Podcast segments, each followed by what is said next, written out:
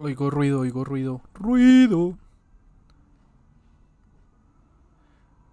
Buenas, buenas, buenas, buenas, buenas, buenas. Hoy, señores, eh, vamos a hablar de música.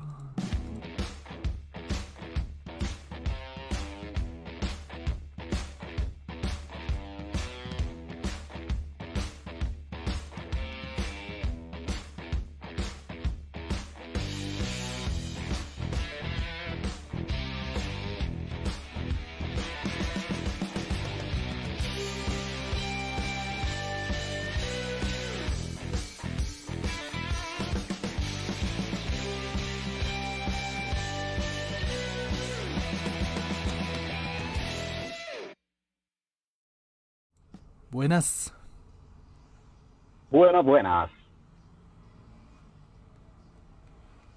¿Qué pasa? ¿Qué pasa, rey? Samu, creo que está muteado. Estaba muteado, ahora sí. Es que es que un poquito de ruido, por eso me tengo mutearme cuando estoy callado, pero nada, bienvenidos nuevamente, buenas noches. Eh, hoy en un nuevo capítulo de El Podcast en Facebook, Sí, ya lo habíamos anunciado previamente, llegamos a esta plataforma para interactuar mejor, para que puedan verlos mejor, para acompañarlos y para que sigamos creciendo como comunidad. Eh, bienvenidos, bienvenidas todos y todas, señor Santi, señor Caliche, buenas noches, ¿cómo están? ¿Cómo me les trata la vida? Bien, bien, bien, Y- bien, bien. Salud. Buenas. Saludes. Hoy toca con Coca-Cola, perros. ¿Cómo? Yo hoy, yo hoy traje BBC. Me fui, me fui de fino, perro. BBC. Muy bien, lo veo muy bien. ¿Y el caliche que trajo? Nada. ¿No está bebiendo, perro? Llegué tarde porque venía corriendo. Y eso que lo corrimos media hora, perro. Pero bueno, no ¿Y importa. por qué corría tanto? ¿Estaba celebrando el triunfo de Biden o qué? Ahora sí y pues lo siento. ¿Cómo? Que ahora tengo empleo y pues venía corriendo el camello. Mi ¿Tiene socio. empleo mi perro? ¿Y en qué se está camellando mi perro? En lo que trabajaba antes, salud. Uy, gonorrea. Pues perro, ¿sabe qué? Vea, Disque- salud, me alegra. No, que disque- haya cambiado. ¿no vio, Samuel? Pille. Lo que trajo el man. Heineken. No, iba a haber pelea, hermano. Que este man no se le puede dar Heineken porque empieza a echarle la madre a ¿Será, todo el mundo. será- será que hay polémica? ¿Será que hay polémica? ¿Pero por qué puedo dar polémica? Por el triunfo de Biden, porque perdió Trump, que ya lo habíamos anunciado incluso, bueno, igual era de público conocimiento, ¿no? Sí, sí, sí. Usted lo predijo. Pero ¿será que hay polémica por eso? ¿no? Ganó el pedófilo. ganó el- El pedófilo. sí, el- Oiga, sí, sí, No, sí. eh, es que resul- resulta, resulta que hace unos meses ese señor Joe Biden eh, terminó mencionado, involucrado en esta red de, de pedofilia de Jeffrey Epstein. No sé si se acuerdan de ese Sí, sí, sí. suceso. Pues Entonces de ahí dicen que, que el hombre tiene por ahí sus guardados, que tiene su cosa rara. Igual y en todo caso, pues era elegirlo a él o elegir a Trump. Y pues eh, se eligió o ganó lo menos peor. Claro, no, marica. Otra vez Trump, baila. Uy, no, es que al man, bueno, podríamos dejar ese tiro, ese tema para más adelante. Sí, Cuando, cuando, el, cuando la Heineken le haga efecto, ¿qué, qué pedo? cuando la génica haga efecto. Qué marica. Bueno, y yo, yo estoy con Coca-Cola porque el viernes me dejaste todas las polas, marica. De anoche. Exacto, anoche, por ahí jugando Call of Duty. Anoche. Sí, perros. ¿Y ustedes qué han hecho? ¿Cómo les Yo ha ido? anoche- Bien, pues igual trabajando bastante, bastante. Y muy contento. Anoche estuve entrenando, fui a, rodar en mi bicicleta de noche. Me fui al Charquito, bueno, casi llegué al Charquito. Charquito es una zona rural, aquí, cerca de Soacha. Hace parte de Soacha, de, de hecho. Pero no pude terminar el recorrido porque la luz de adelante de la bicicleta se descargó. Y entonces, pues, como iba a coger carretera, la carretera es oscura, No, me iba a ir a oscuras en la bicicleta porque, pues, baila, ¿no? ¿Hasta qué horas? Sin ¿Hasta bala, qué horas? sin bala. Hasta que ahora estuve como hasta las nueve y media, diez, y ya me vine para acá. Bien, bien, bien. Oiga, por ahí esta tarde estaba escuchando, no, más bien vi un grupo de que el próximo viernes se quieren tomar las calles muchos biciusuarios. En esta. Eso también lo deberíamos eh, comentar más Debes adelante. comentarlo más adelante, sí. Interesante. En noticias, noticias. Sí, no, pues por ahí podemos ir tocando los temas y, y ya después los desarrollamos. Como darles un entremés, un, como el índice.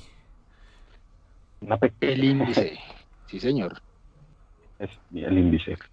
Bueno, pues ya una vez saludados, creo que podemos darle paso a la sección del día, ¿no? ¿No creen? Darle la Yo bienvenida. creo que sí, yo creo que sí, pero antes quiero saludar a todas las personas que se conectan a la transmisión en este momento. Siempre, o bueno, siempre no, desde que nos empezaron a decir, pensamos que en Facebook ah, iba a haber más movimiento de público, la gente iba a estar más atenta y pues vemos que hasta el momento así es, entonces bienvenidos. Y bienvenidas todas las personas que se conectan en este momento a nuestra transmisión en Facebook Live.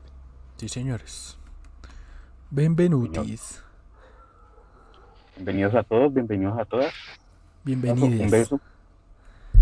Bienvenidos. Bienvenides. ¿Y qué entonces mandamos la cortina o Man- Mándame una tú- cortina de una. de una vez a ver qué juega?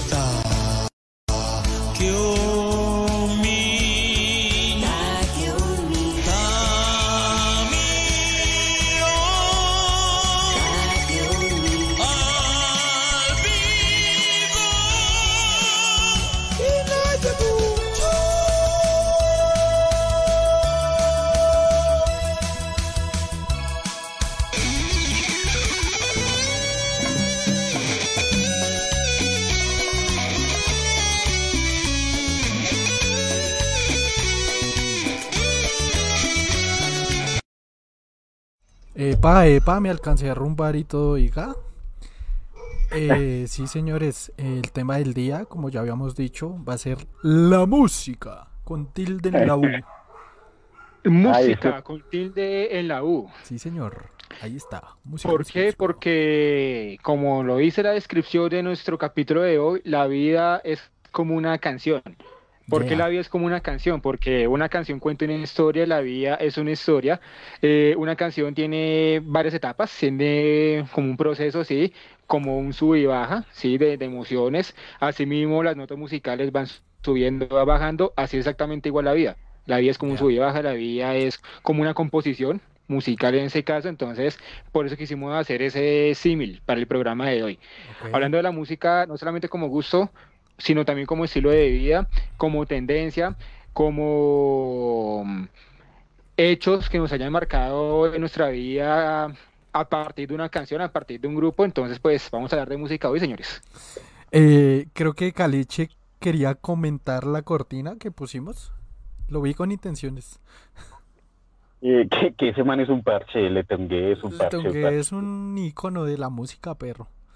icono de la música, le hace, le varias canciones que uno ama y no las hace mal, pero lo hace reír a uno bastante. Pero tampoco bien.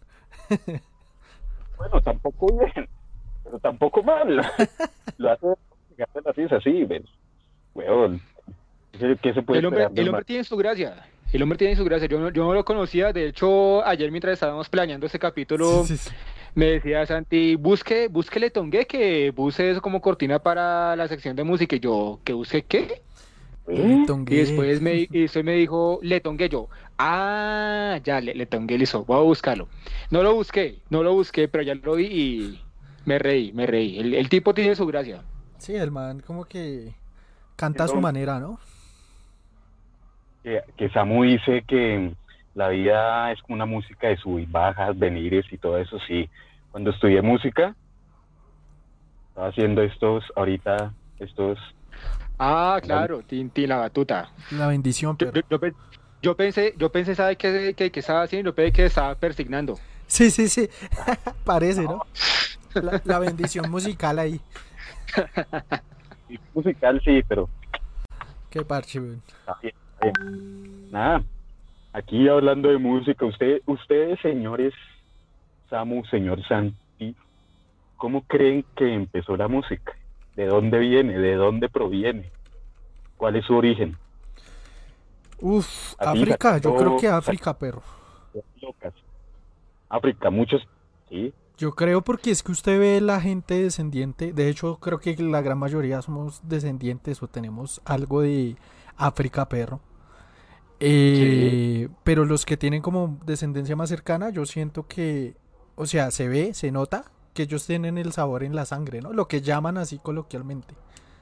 Parce, usted vaya a Buenaventura y lo verá. Sí, señor. Tal cual. Oye, hablando de, buena, hablando de Buenaventura, hoy estaba escuchando eh, la canción que se llama así, Mi Buenaventura y Caney del grupo Nietzsche.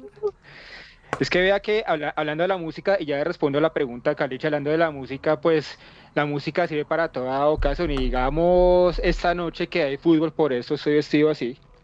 Desde sobra la explicación. Esta noche que hay fútbol, eh, cuando hay fútbol, cuando juega América Fútbol. de Cali, a mí me gusta poner grupo Nietzsche. Se pone todo entonces me, pu- me pude escuchar, me, me pu- me pude escuchar toda la noche grupo Nietzsche, que además que es, que es un grupo ícono de la música colombiana, ícono de la salsa, tiene una música sabrosísima, excelente, muy bien hecha, que transmite mensaje, que mueve fibras. Sí, Bueno. es buena, no, pues la salsa es una chimba. Y, y respecto a la pregunta, pues también para, para responderle, el origen de la música, y yo creo que el origen de la música, eh, o sea, aquí hace una reflexión muy personal, sin, sin haberme documentado pues sobre el origen de la música, el origen de la música viene prácticamente con el origen del mismo ser humano. El, el- el- el hombre cuando empezaba a emitir sonidos, se puede decir que también empezaba a hacer a música para comunicarse, para, para, para, para, para poder interactuar con otros similares, con otros semejantes. Yo creo que la música nació en el primer acto sexual que tuvo las primeras parejas que quisieron experimentar. Cuando, sí, sí, ¿por qué no?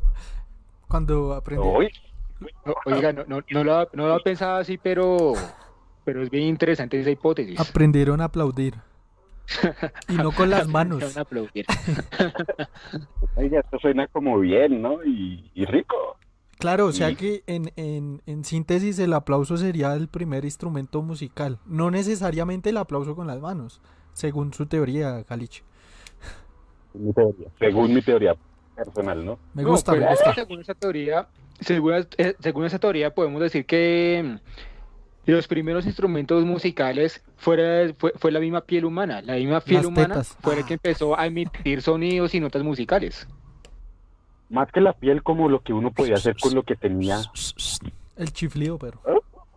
Uh, de los, creo que los cavernícolas hicieron música, parce. Yo creo que, sí, claro. Yo creo que está enlazado con, con cosas rituales, ¿no? También. Sí, sí. O sea, con lo místico y lo religioso de esa época. a un, a un tema que estábamos anteriormente. De pronto fueron alabanzas para sus dioses y crearon sus... Uh, ah, ah, Sí. uh, ah, ah, ah. Sí, sí, sí. Ah, ah, ah, ah, ah. Sí, me convence, me convence esa teoría, perro. Ahora, ahora que dicen si nos remitimos a, a los cantos o a las arengas que, que hacían los pueblos originarios, cuando alaban a los astros, cuando cantaban a sus dioses, eso también es música. Eso también Claro. era música. Sí, sí, sí. Se ha ido evolucionando. Igual yo creo que el tema, el tambor también fue un instrumento principal, ¿no? Siempre de toda la vida. Lo que Sí, es la que- percusión. La percusión, sí señor. Oh.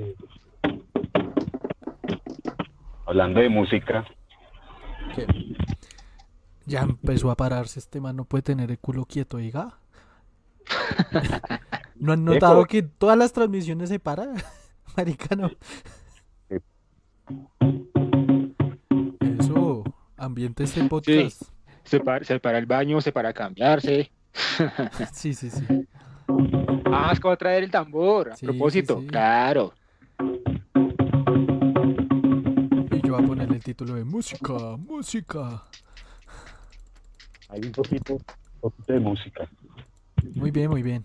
Yo mi ukelele lo vendí. A propósito del tema, sí. Lástima. Sí, a veces me hace pero- falta.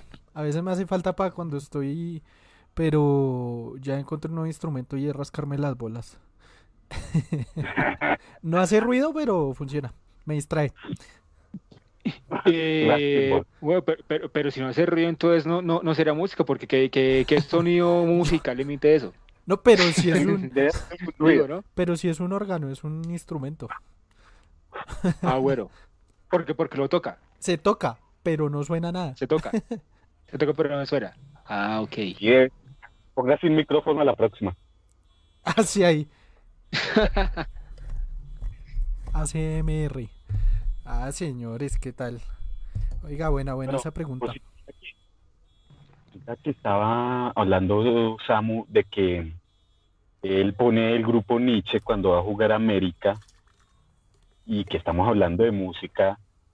También la música influye mucho con el baile. ¿Y usted qué tal con el baile, señor Samuel? Pues nosotros somos rockeros, nos gusta el metal, Sí. somos de, de otro tipo, de, otro, de otra onda, ¿no? Pero a usted, siendo esa onda, ¿cómo le va con el baile? Siendo franco, regular. Regular. Yo soy muy amotriz para, para el baile, pero tengo momentos como de lucidez en ese sentido. Y me pasa algo muy curioso. Y es que hay situaciones muy particulares en los que no sé de dónde saco habilidad, pero bailo y no, y no lo hago tan mal.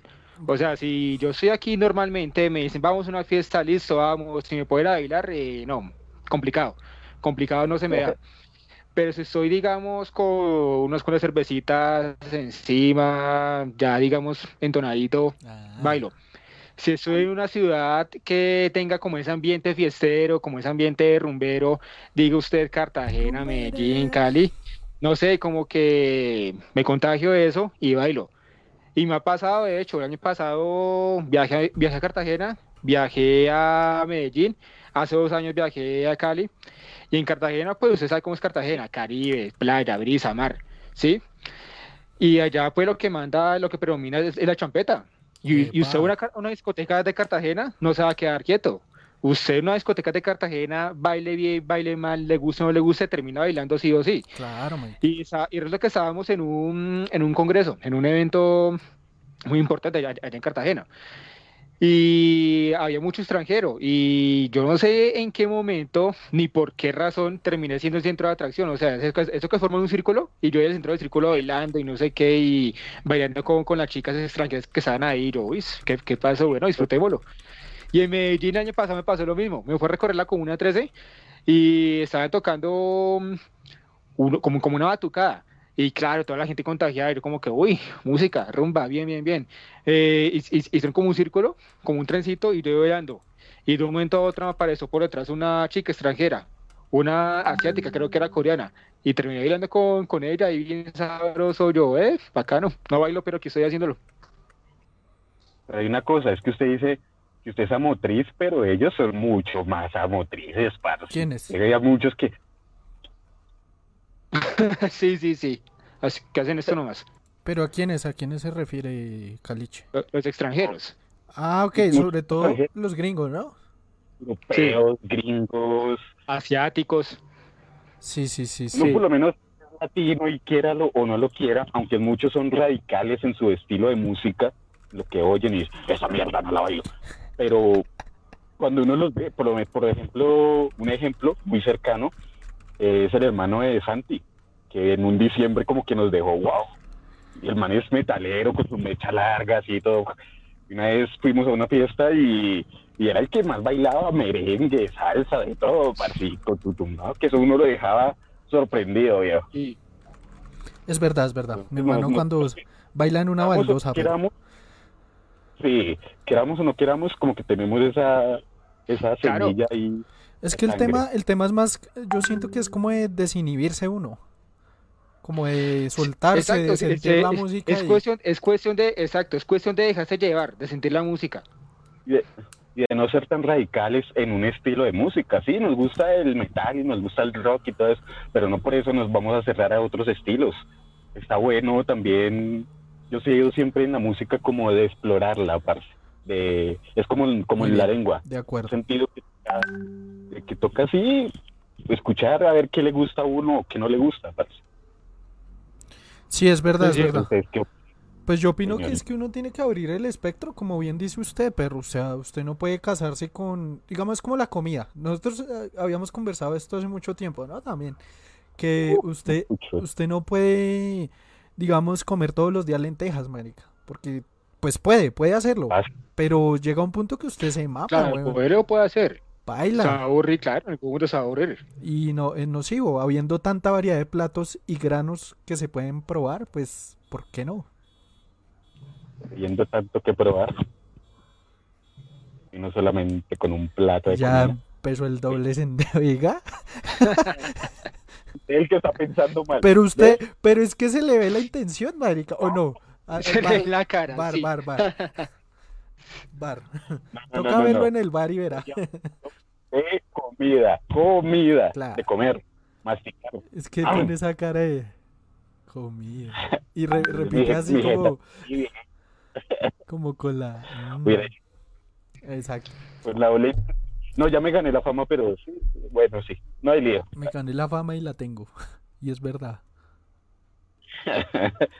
Es que- Es que con respecto a lo que, lo que, a lo que decía Caliche, de no ser radical, de abrir el oído y la mente a escuchar otros ritmos y que necesariamente uno se case con esos otros ritmos, o sea, eso no, nosotros de base somos rockeros, bien, así tenemos la pinta, o sea, vamos a conciertos y todo, y digamos que quizá no todos, pero sí muchos hemos pasado por algún momento o por una época de radicalismo, de que, ah, es que yo soy rockero, no escucho nada más, no bailo, no hago nada y ya. Eh, el- el- el- después del rock no hay nada más. Uno tiene sus momentos, pero después ya uno va creciendo, uno va entendiendo que la música, pues es un lenguaje universal, la música es un lenguaje universal y que un género no tiene que ser excluyente con otro. Obviamente no todos les van a gustar, no todos van a ser compatibles con nuestro pensamiento, con nuestra forma de ser, etcétera. Eh, pero, claro, uno tiene que abrirse a las posibilidades porque, vuelvo un poco al ejemplo, usted sí va a estar en el Caribe o en el Pacífico, eh, o sea, otro país que sea muy fiestero, muy rumbero, tipo Colombia, tipo Puerto Rico, qué sé yo, usted no va allá a decir es que soy rockero, no bailo y no hago nada con ustedes porque a usted no le gusta lo que me gusta a mí. No, uno tiene que ir evolucionando ese concepto y apropiarse de otros géneros musicales, porque reitero, la música es un lenguaje universal. Tal Claro. cual, tal cual. Em, bueno, ustedes, estoy de preguntón hoy. Eso está bien, me Ustedes, gusta, me gusta. Me, me imagino que no crecieron escuchando metal enseguida, porque sus padres No, habrán, yo no.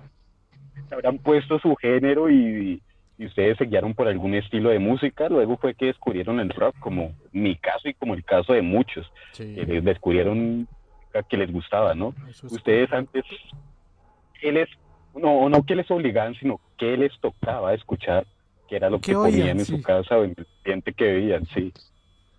Bueno, en mi caso, vallenato al piso, perro. Mi papá tiene una carpintería y, marica, full vallenato allá cuando le ayudamos a lijar y a todo, puro vallenato, perro. Eso era lo que se, se escuchaba en esta casa, sí. De por sí, no sé, como que en, en ese tiempo había como boom y habían emisoras, ay, es que no me acuerdo. Pues que- creo que era la vallenata, ¿no? Una emisora llamada así, no sé si existe aún. La vallenata. Ahí. La vallenata le gusta más. Esa, esa, esa. Esa mismita, pero. Marica, y puro vallenato y plancha también. Me acuerdo que, que se escuchaba mucho acá en la casa en un tiempo. Plancha al piso. O Rocío Durcal, Sí, sí, sí. esa vuelta. Y después ya, pues, ya adquirimos, como usted bien lo dijo, pues, eh, como criterio y gusto musical, ¿no? A partir de las influencias, digamos, en mi caso, de los amigos, eh, conocer el rock y toda esta, toda esta movida. Fue su primera banda. Bueno, pero, pero espere que, el- que el Samu conteste lo que oían en la casa y ahí vamos con la siguiente pregunta. Caliche preguntón. En mi caso fue muy parecido. Aquí en mi infancia mis, mis papás venían pues de su juventud, de su niñez escuchando bolero, salsa, música tropical, vallenato. Con eso, con eso nos creamos nosotros, con eso se crean mis hermanos. Mi, mi papá, por ejemplo, tenía acetatos Sí, de, de, de grupos de boleros, Ah, de ok. orquestas tropicales. Tenía te- te- una caja grandísima de, de, de cassettes de Nelson y sus estrellas, el Gran Combo de Puerto Rico, La Fania, etcétera. Y al- a- algo se queda en uno, claro, uno después creció, conoció el rock, uno digamos que es que se enamoró del rock porque es el género que predomina en uno, pero esos otros géneros musicales, el bolero, el vallenato, la salsa, la música tropical, está el interior de uno, eso está dentro de la esencia de uno. Primero, pues por familiares, y segundo, porque eso es lo que hace parte de la identidad que tenemos como latinos. Y a mí, digamos, esa música también me gusta. Yo escucho, o sea, a pesar de lo pésimo bailarín que soy, a mí me gusta la salsa, a mí me gusta el vallenato también, me gustan los, boleros y me, me gusta mucho sobre todo la música tropical, y más en esta época de fin de año. Y es, es bueno, es bueno porque uno quiera o no quiera, uno cuando escucha esas cancioncitas que uno escuchaba cuando era niño, como que lo transporta a épocas A mí- que uno dice, ah, A mí me pasa mucho y espacios, tíos o tal. sí, exacto. Me pasa mucho cuando digamos viaja uno en buses intermunicipales, que pues es donde típicamente ponen o el o, o el vallenato, bueno, rancheras, ahí sí no me identifico tanto, o el o la típica plancha, marica. Y hay canciones que uno, oiga, me la sé completa, perro, y uno ahí como Sí, sí, sí. tarareándola. Pasa. Uy. Ahorita, ahorita no, no pasa tanto en bus, en transporte, que pongan música.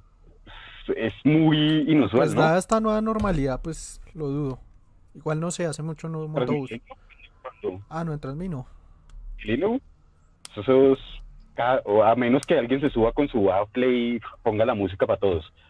Pero anteriormente, cuando uno coja- co- tomaba el bus, el que se llamaba el cebollero, por lo general siempre era o ranchera o vallenato o en ocasiones salsa, parce. Pero sí, era sí. siempre que uno se iba para el trabajo ahí y llegaba como enrumpado a caminar. O el puto, el puto abastos, el puto abastos que lo llevan a uno de niño a hacer mercado y, y- y con la música de las diosas vallenatas, perro. sí, sí, sí. Me trae tantos Eh. recuerdos. ¿Se murió? Bueno. Em, Saludos desde San Luis Suacha. Señores, un, un, par, un paréntesis. Sí, eso, eso, Leo, le, deja- Leo. envíe salud, hágale, le- hágale envíe salud a usted. Dice Joyce Vargas de San Luis Suacha. Saludos claro. chicos. Qué bueno verlos. Emisora Radio Recuerdos. Sí, hoy estamos recordando un poco lo que es la música. Bueno, no solo recordando. eh, hablando de todo el espectro que tiene que ver con la Musical. música. Bienvenida, Gracias, yo- bienvenida. Sí, Amiga de una anécdota. Bienvenida, Joyce. Un saludo, un saludo, un gran abrazo. Me hiciste acordar de una anécdota y es que cuando yo estaba vivía con mi abuela, eh, mi abuela me ponía a estudiar las tablas de multiplicar y de fondo siempre me ponía Uy, yo estudiando las tablas y yo no me aprendía las tablas pero sí me aprendía todas las canciones que pasaban ahí claro. me caí. Y es que, todas güey, todas. y es Ah. Ve, ya- Ya que está hablando, ya que está hablando de Radio Recuerdos, hay un canal de televisión que tengo aquí en, en HB, que es la señal que yo tengo de, de parabólica, que se llama Telenostalgia. Y ese canal todo el día, música de planchar, baladas, sesentera, setentera, es muy, es- es- muy bueno el canal, es muy bueno el canal, ponen hasta, ponen hasta, hasta Luis Miguel en sus inicios, cuando, cuando el man andaba con, el- con el pelo largo, todo flaquito y cantaba... Ahora te puedes marchar. algo así. sí, sí, sí. Muy, muy bueno, muy bueno ese canal. Y es que pasa que esa, Telenostalgia. ese tipo de canciones, como, como dijo Caliche, como que le activan a uno algo en el cerebro y directo en, en, en la nostalgia, directo a la infancia lo llevan a uno, pero. Ya, sí, sí, lo lleva uno, lo transporta al momento exacto en el que uno, o a mí me pasa, en el momento exacto en el que la escuchó, o qué pasó en ese momento. Sí, sí, sí. Claro. Último, último. Eso, y usted me hizo acordar de otra, tipo radio, que era en las mañanas antes de ir al colegio. Mi mamá ponía Alerta Bogotá, Alerta, y todo ese chorrero de noticias. pero-. Yo creo que a todos Con, nos con- con el tipo que decía así, alerta, alerta. Un abrazo para ti también, Joyce. Eh, y saludos. Abrazo gigante. Gracias por estar aquí. Gracias. Eh, ¿Quieres preguntar alguna cosa, alguna duda? Si quieres Aportar al aportar al tema. tema, también será bienvenido. ¿Cuál es su canción favorita? ¿Cuál es tu artista favorito, por ejemplo, Joyce? Cuéntanos. Contanos. Y nos puedes preguntar. ¿Y qué? Bueno, en- Música. Música que en nos... ese, en ese- en ese momento, no sé si alcancen a escuchar, pero aquí mis vecinos, los, los de siempre, están poniendo John Bon Jovi, No, no sé, Living no- One Prayer. no se alcanza a oír. Hoy no, mágicamente. Hoy no, mágicamente, oiga, voy a seguir haciendo aquí, aquí no se filtra tanto el río como allá. Eso, porque es que cu- cuando se le filtra el sonido, Caliche queda automáticamente mudo. Sí, sí, sí, sí, no me... sí, me, me tie- me tienen, me tienen con John Bon Jovi al fondo, Living One Prayer. Bueno, yo antes de iniciar transmisión estaba en... ¿En qué? Oyendo puro black metal. Estaba yendo Puritania de Mm. Demon Borgir. Uy, se puso pesado, perro. Yo y Black Metal en Cerra- algún tiempo. Chao. Esta semana me puse a, remem- a rememorar Así justo estaba el mi hermano perro también. Les dio nostalgia de Black Metal.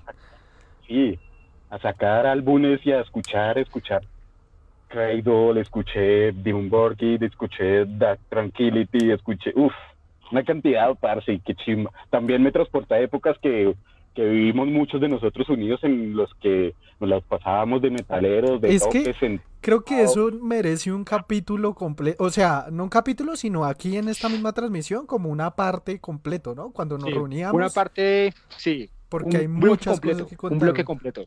Sí, sí, sí. Eh, Nosotros, Vean, u- eh, no- no- nos dice Joyce lo siguiente. Nos sí. Dice Joyce que le encanta Kiss.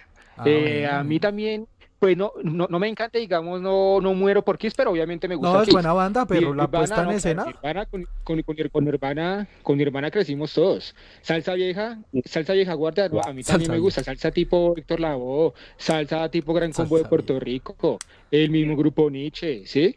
La Fania, que, Fania. La que Fania, ya la habíamos mencionado.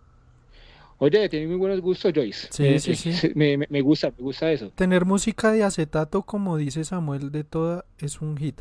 Claro, y ahorita hay un hit, o un hit, un, no, un hit no, una nueva oleada de que todo el mundo quiere tener acetato, ¿no? sí, viene el vinilo, lo que llaman ahorita, porque El ahorita vinilo, no se sí. llama ese- El vinilo, weón, los Pero el LPs. vinilo, sí. Chimba. Es Es un gusto caro, pero, pero, pero es bacano.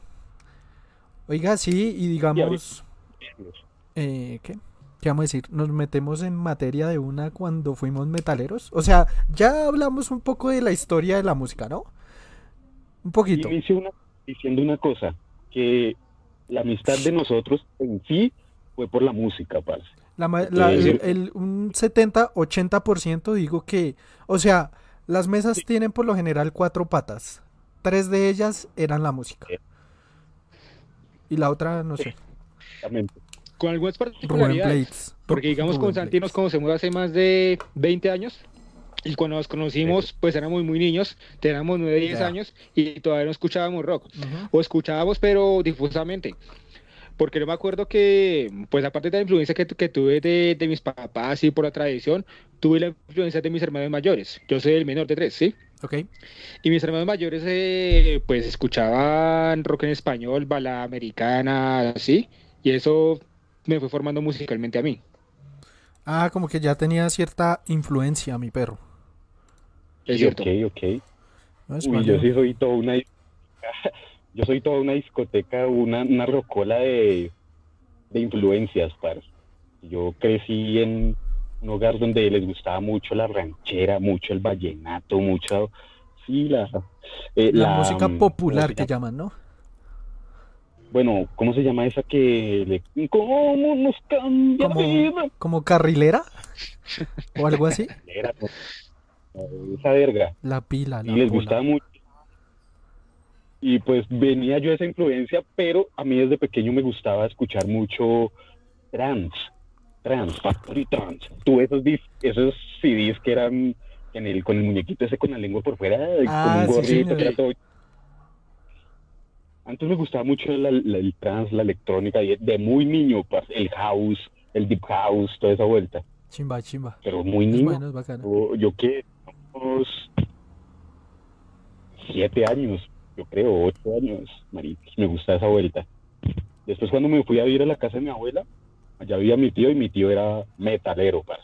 Ah, Rockero, su- con- Su ¿sabes lo que- tío, un saludo para su tío. Sí, claro. Vean, en algún momento por ahí estamos en Facebook, gracias tío. ¡Tío! Parce, pero El tío, yo, yo me influenciaba del- de la música del man, pero el man tenía una, una caja, parce, una Sí. caja donde guardaba todos sus cassettes. Mi primer, mis primeras dos bandas así de rockcito, rockcito em, fueron Queen y Aerosmith. Uf, Fue lo primero que oí. Y de ahí me enamoré, me enamoré. Y empecé a buscar. Y empecé a buscar en esa, en esa caja que tiene una caja llena de, de cassettes y CDs grabados. Y, y yo a veces me le, me le sacaba los, los cassettes para llevármelos donde el gordo, escucharlos donde el man, parce. Y mi tío obviamente se emputaba, parce, porque no le Claro. gustaba que le tocaran la música. Pues es que eso en ese obvio. tiempo eso, eso era sagrado, perro. O sea, Sí, eso era- antes prestaba, no sé, a la, a la novia, a la mujer o lo que sea, antes de prestar la música, pero Exacto. Que ahorita se encuentra la música fácil, pero antes era sí, una sí, verga sí. encontrar antes, un- era, antes costaba más trabajo. Y sin embargo, ahora con las facilidades que hay para conseguir música, porque todo es por streaming, hay gente que eh, nos Uy, Samuel, Digamos- tiene delay. música. Pues, pues Ah, aquí ve de mis vecinos, usted los ve, escuchan siempre y más. Se fue, se fue. solamente- Espere, perro, espere, perro, espere, espere, pare el carro. Que está teniendo fallas de internet usted y se le oye como a Dory. Está hablando como cetáceo, se llama eso. Ula. Listo, mire a ver si ya se le. A ver, ahora sí, A ver. prosiga. Hola. Hola. Sí, buenas. Listo, listo, sí, ya ahora sí. Qué pena cortarlo así, pero es que no se le estaba entendiendo nada, perro. Porque estaba como con un bache de internet. Pero ya, creo que ya se emparejó porque pues por la imagen se ve que estaba bien. Entonces, prosiga, señor. ¿No nos oye? ¡Eo! No, ¡Eo! él, él- él es el que nos escucha. ¡Eo, eo! Ahora sí, ahora sí. Ale, ale. Ya, ya, ya. Ah, perro, es que... que, lo trancamos ahí a lo, Sí, es que... lo mal hecho. tuvo un bache de internet usted y no se, no se entendía bien lo que decía, pero entonces es para que vuelva y nos cuente. Ah, Tigo. Tiene que ser Tigo. Empezamos.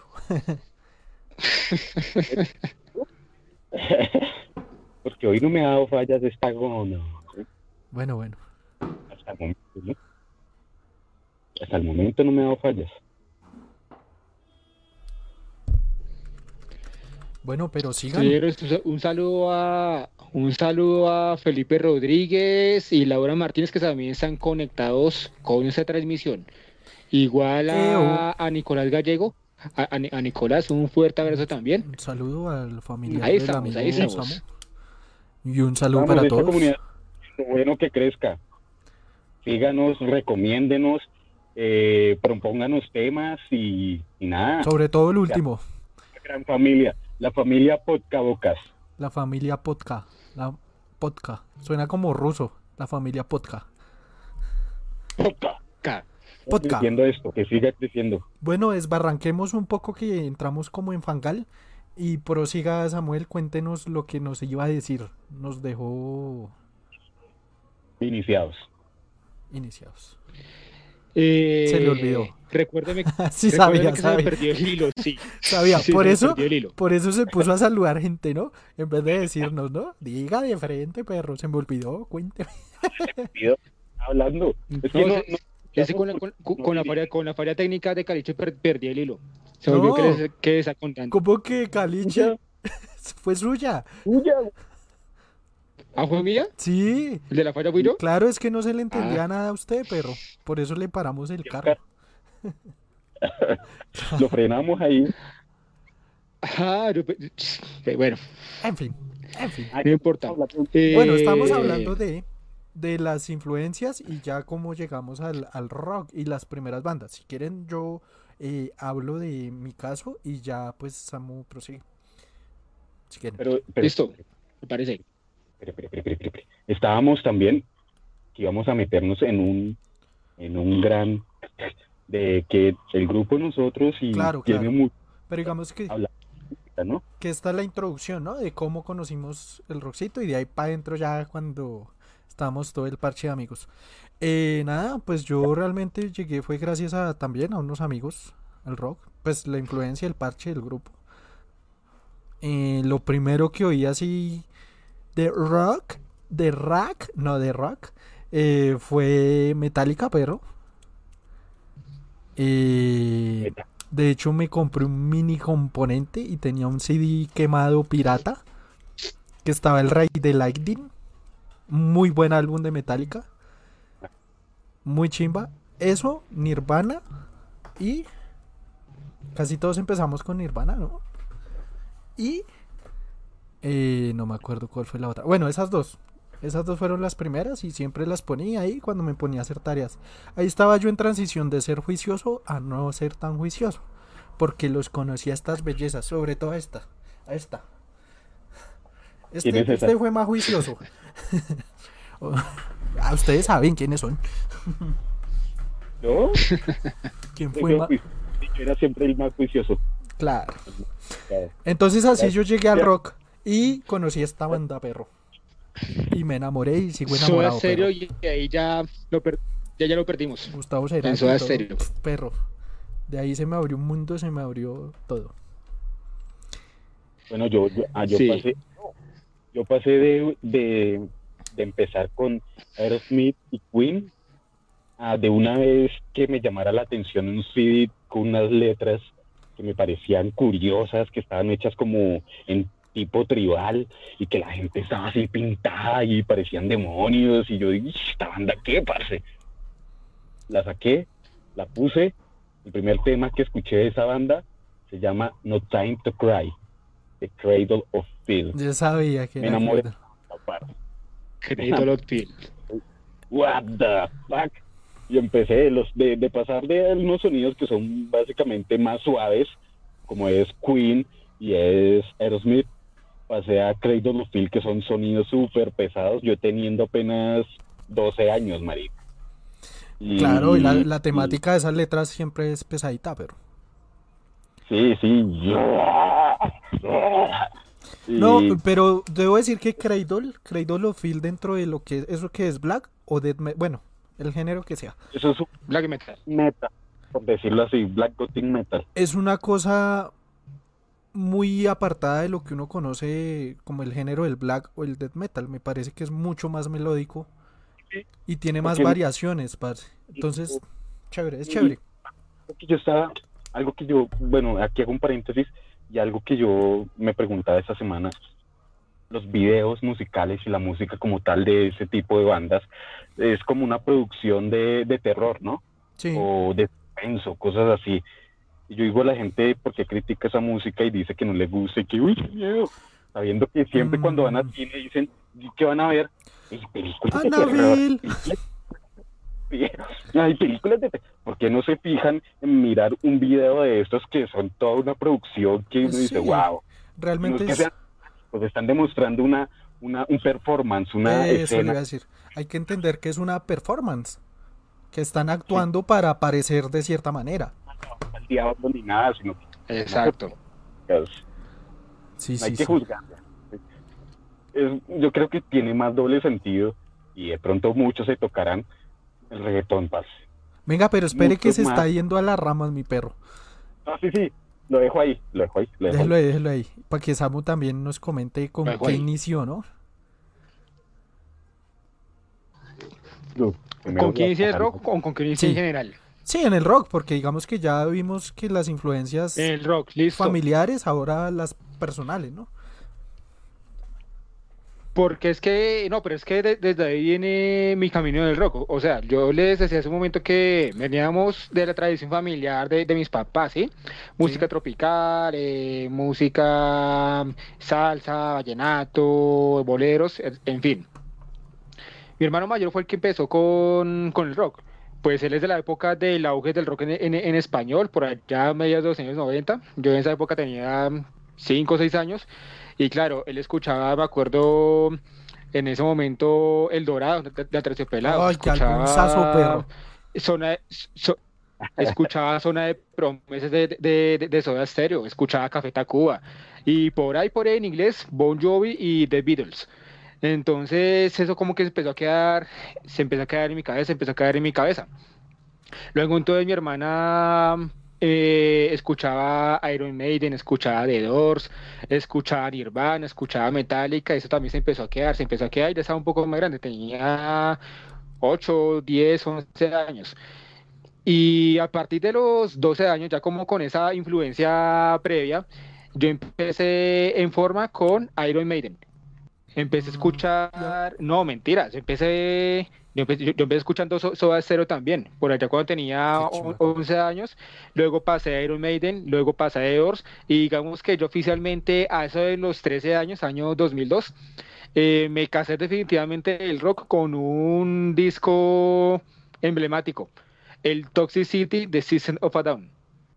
Oh, Ah, buen álbum. Claro, El y ese álbum salió, ¿Por qué- por salió por esa disco? época, ¿no? Muy Ajá. bueno. Primero eso, primero, ¿por qué ese disco? Porque ese disco salió en esa época, el año 2001. Segundo, porque ese disco mágicamente apareció en un cumpleaños, me lo dieron de regalo de, de cumpleaños y por supuesto lo, lo escuché y de ahí ya, me casé con el rock. Una chimba, sí. Severo. Yo debo decir que lo descubrí cuando conocí a Santi, parce. Porque yo antes rock en español casi no escuchaba mucho. Yo, Yo, No. sí, es que digamos que yo iba por, mucho por temporadas, parce. Bueno, en ese tiempo era muy por temporadas, como que me daba por solo en español, pa, y queme todas esas bandas en español. Luego solo heavy metal, pin, heavy metal, pin, solo black metal, pum, mi época más dark. y así, Dark. pero- bueno, y ahí después fue que yo creo que muchos nos conocimos e empezamos a influenciarnos de claro, amigos unos a los otros. que escuchaban. Bueno, usted présteme qué música oye usted, que no sé qué. Bueno, espere. Uh, aguante Cerati. Dice Joyce, sería chévere que hicieran un programa sobre los dulces de la época de infancia de años 70 y 80. Ok. Joyce, tenemos en cuenta. Apuntado, Me hace recordar, me hace recordar apuntado.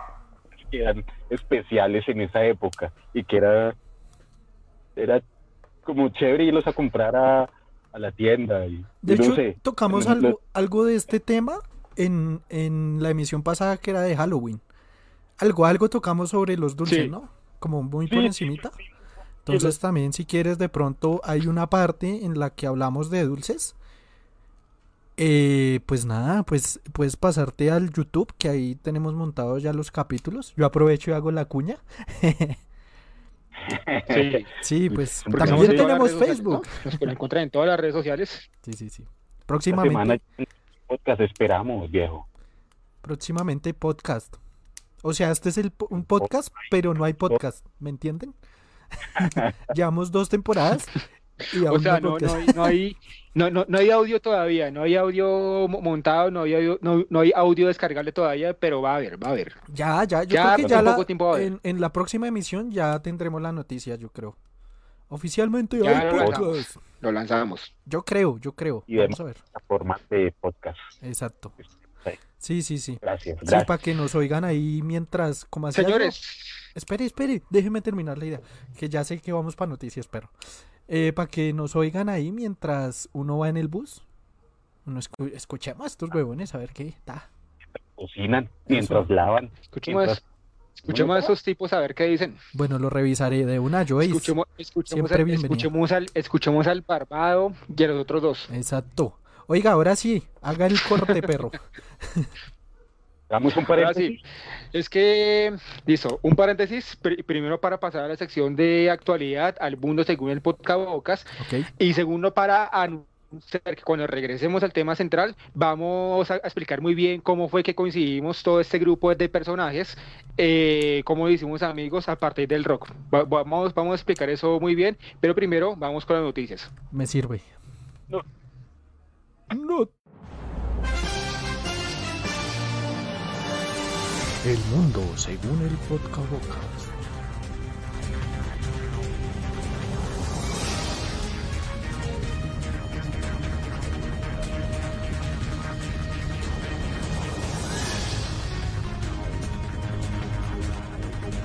Esperen, voy a ponerla de nuevo porque el mundo tuvo un bache. La animación del mundo se quedó ahí como tranca. Voy a ponerlo otra vez. El mundo según el podcast.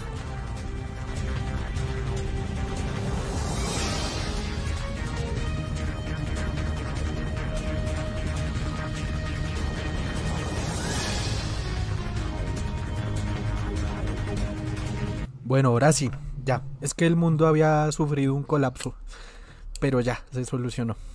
Ha, colapsado. Colapsado gracias a... Y literalmente casi un colapso. Muy bien, muy bien. Eso iba a ser lo mismo, perro. Aprovechar.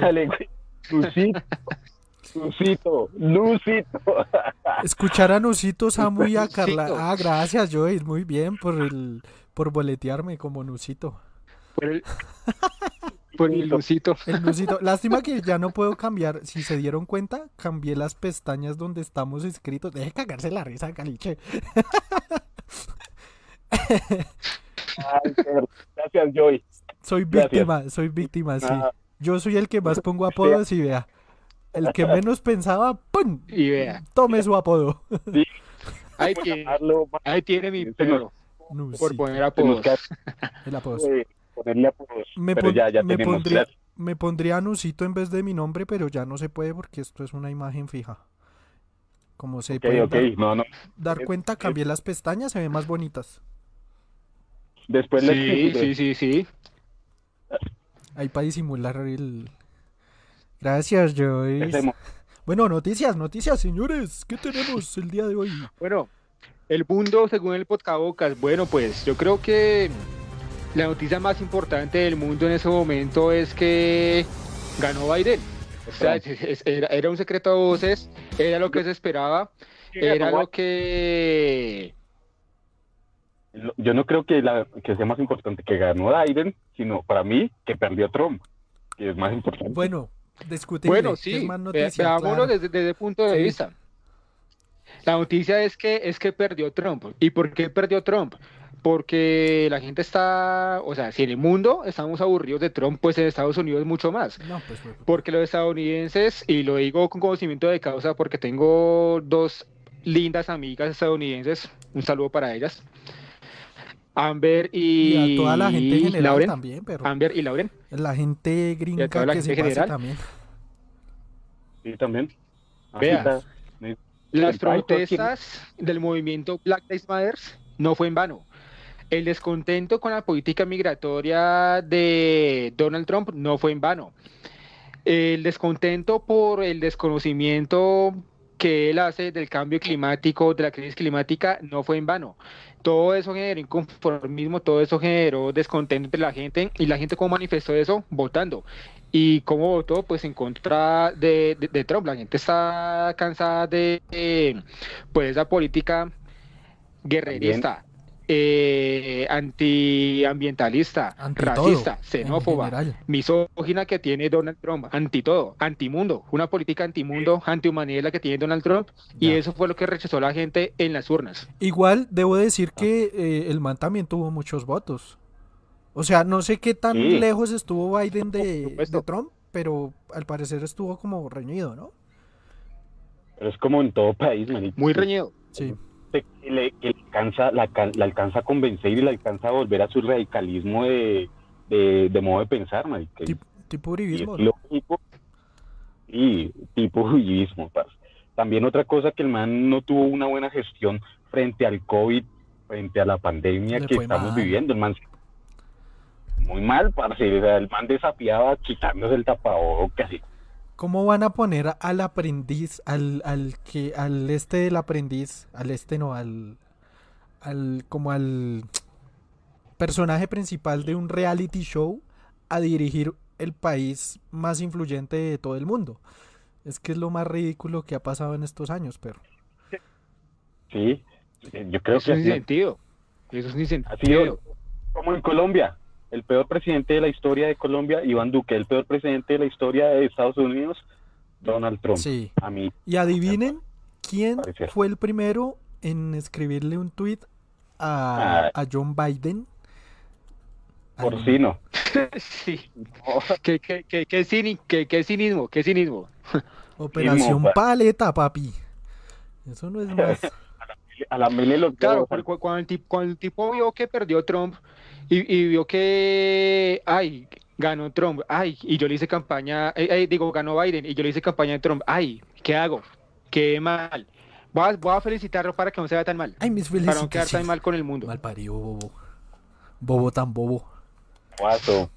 Qué bobazo, parce, en serio. Oiga, sí, y estoy mirando noticias en, en la BBC y en CNN y está plagado, la- o sea, el 90% es eh, Trump perdió, Biden ganó, Trump perdió, Biden ganó y así. Sí, Lo principal es que Trump perdió, parce, Trump perdió. Sí. Oiga, ¿y si vieron No, el tweet de Petro? No, Ese lo máximo. ¿Cómo era? ¿Cómo era, perro? Eh, era algo así, eh, es que tiene un contexto, porque Trump en su campaña mm, utilizó la misma estrategia absurda que utilizó el uribismo para ganar las elecciones. La posverdad, las mentiras, la desinformación, las noticias falsas. Y entonces Trump empezó a decir que Biden, comillas, era castrochavista, era comunista, era aliado de los Castro, era aliado de Chávez y que si ganaba Estados Unidos se va a convertir en Venezuela. O sea, el mismo cuento chimbo que utilizaron aquí en Colombia, solamente que en Estados Unidos no funcionó.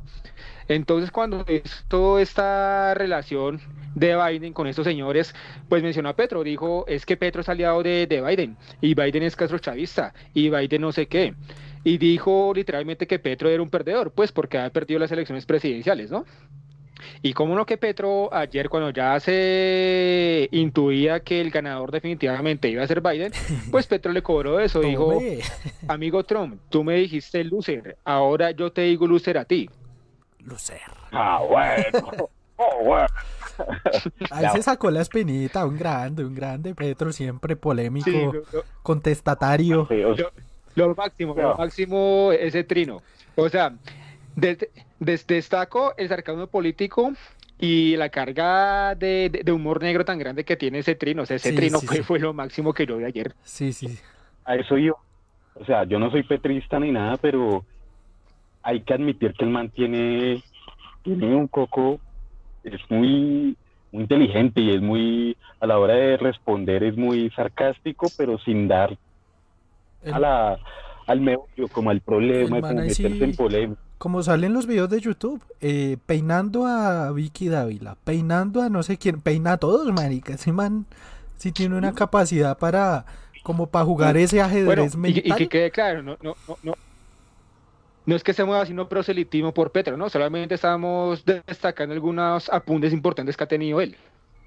Eh, listo. Sí, admirar la no falta- no falta que diga, ay, están- le están haciendo publicidad a Petro, no. No, nada que ver. No, no, no. No, este podcast no que- tiene que ver nada con nada político. Oiga, una, un paréntesis. Joyce Vargas nos dice, rico haberlos escuchado, he visto un abrazote. Me iré a atender a un paciente de masaje. Bueno, que te vaya muy bien y por acá te esperamos más seguido. Eh, que te eches la pasadita en nuestras diferentes redes sociales y esta es tu casa. Y de y que nos recomiendes. Y, sobre todo, que nos recomiendes. ah, bueno, sí. y gracias por acompañarnos. Y de nada ¿Quieres por el- lo de Nusito.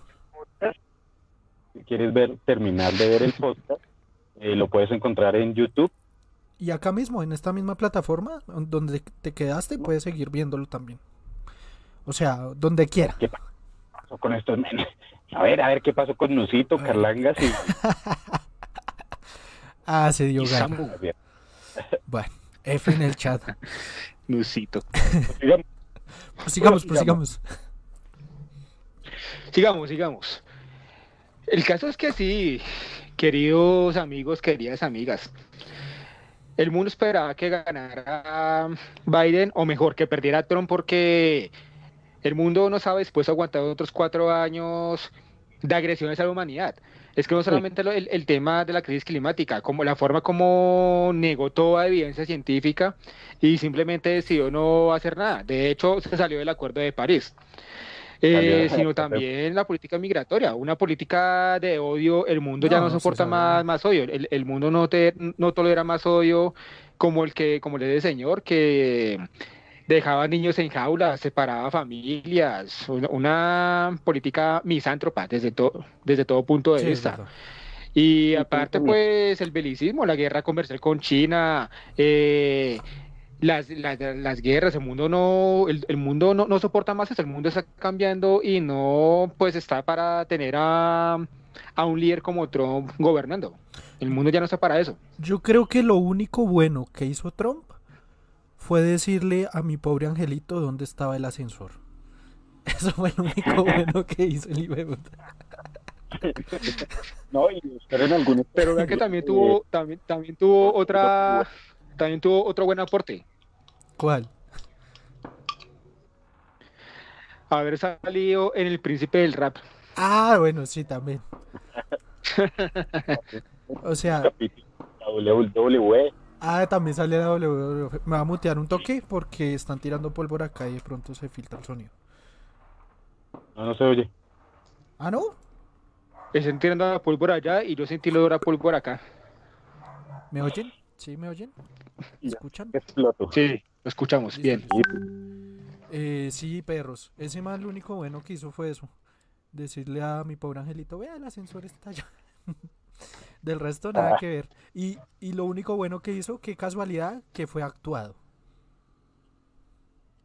¿Qué fue Bueno, actuado? Sí, porque influye mucho, yo creo que estábamos hablando de eso en un capítulo anterior, influye, influye mucho eh, lo que los jóvenes ahora piensan, marica, lo que como quieren un cambio o como queremos, marica, un cambio, que las actitudes guerreristas no nos llevan a ningún lado, marica, a determinar, a, sí, a dejar una huella, yo creo. Es que la gente, claro, cambiar. digamos que las nuevas generaciones no quieren eh, lo- las políticas anticuadas que tienen todos estos señores que están ahí subidos al Congreso y, y en todos esos temas políticos.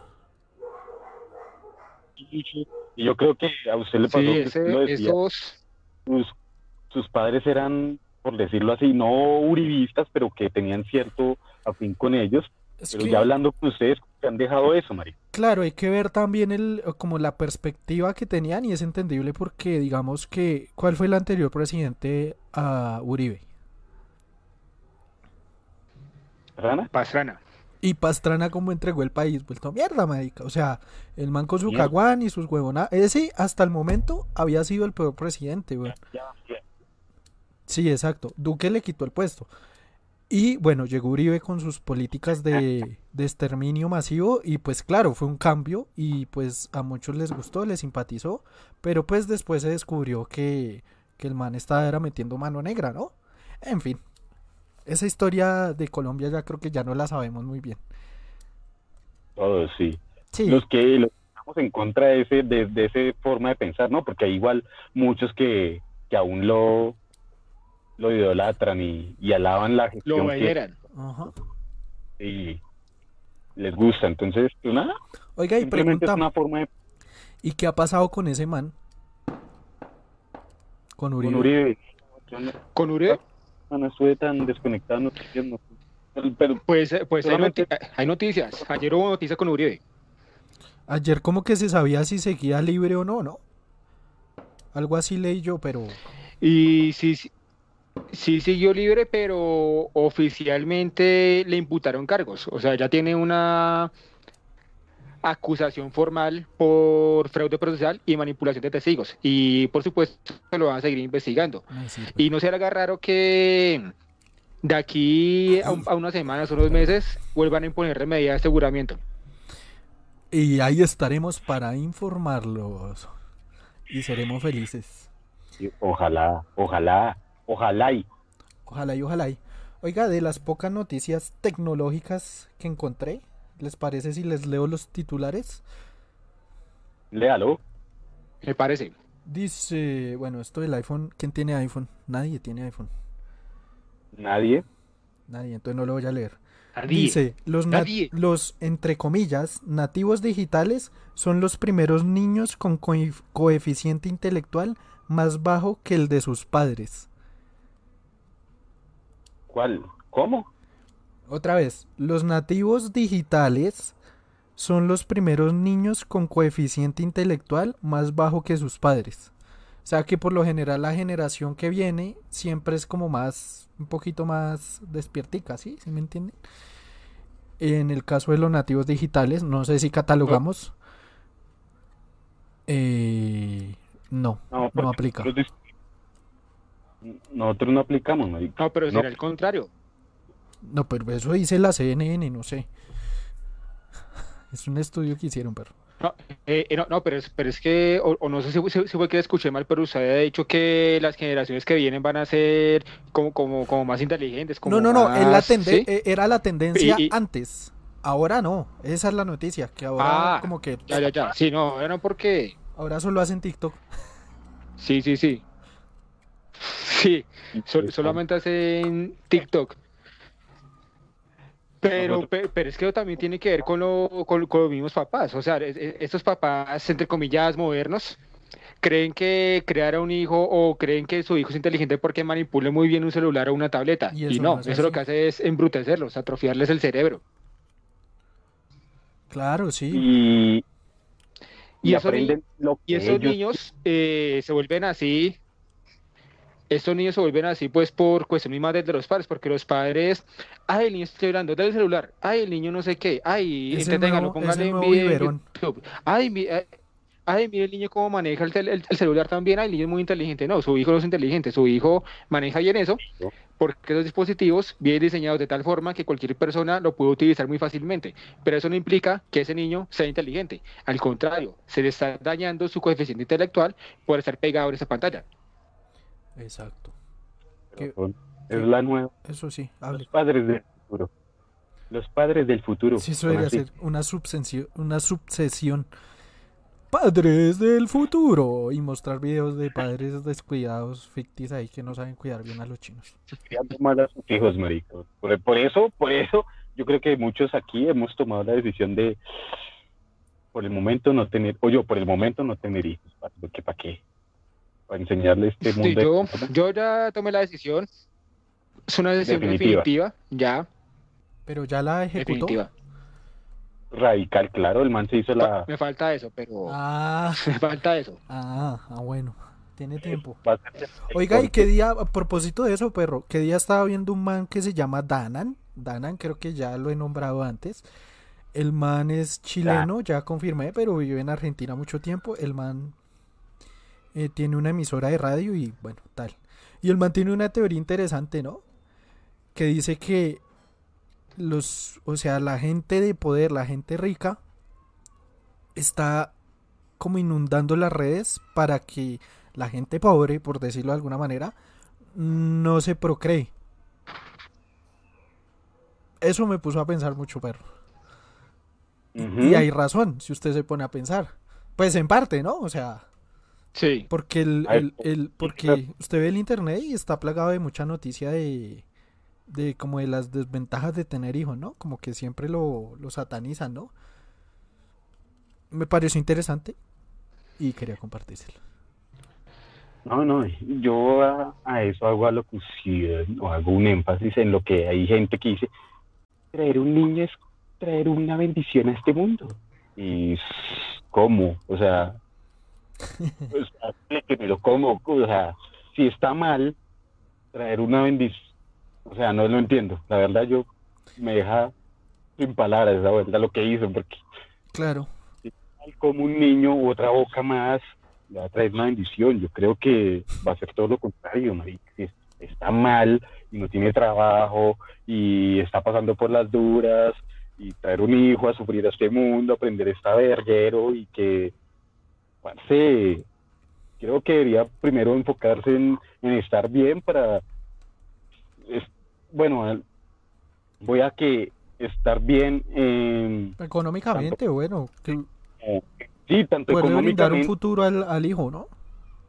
intelectualmente también, marica. Uno no puede ser un niño solamente a, a que aprenda cosas basura que Sí. a lo bien vienen a aprender ahorita. Y eso genera mucho este en- la- la gente de bajos recursos, por no decir gente pobre, gente de bajos recursos. Eh, Eso, eso también quería decir, que casualmente muchas familias que son de bajos recursos son las que más tienen hijos.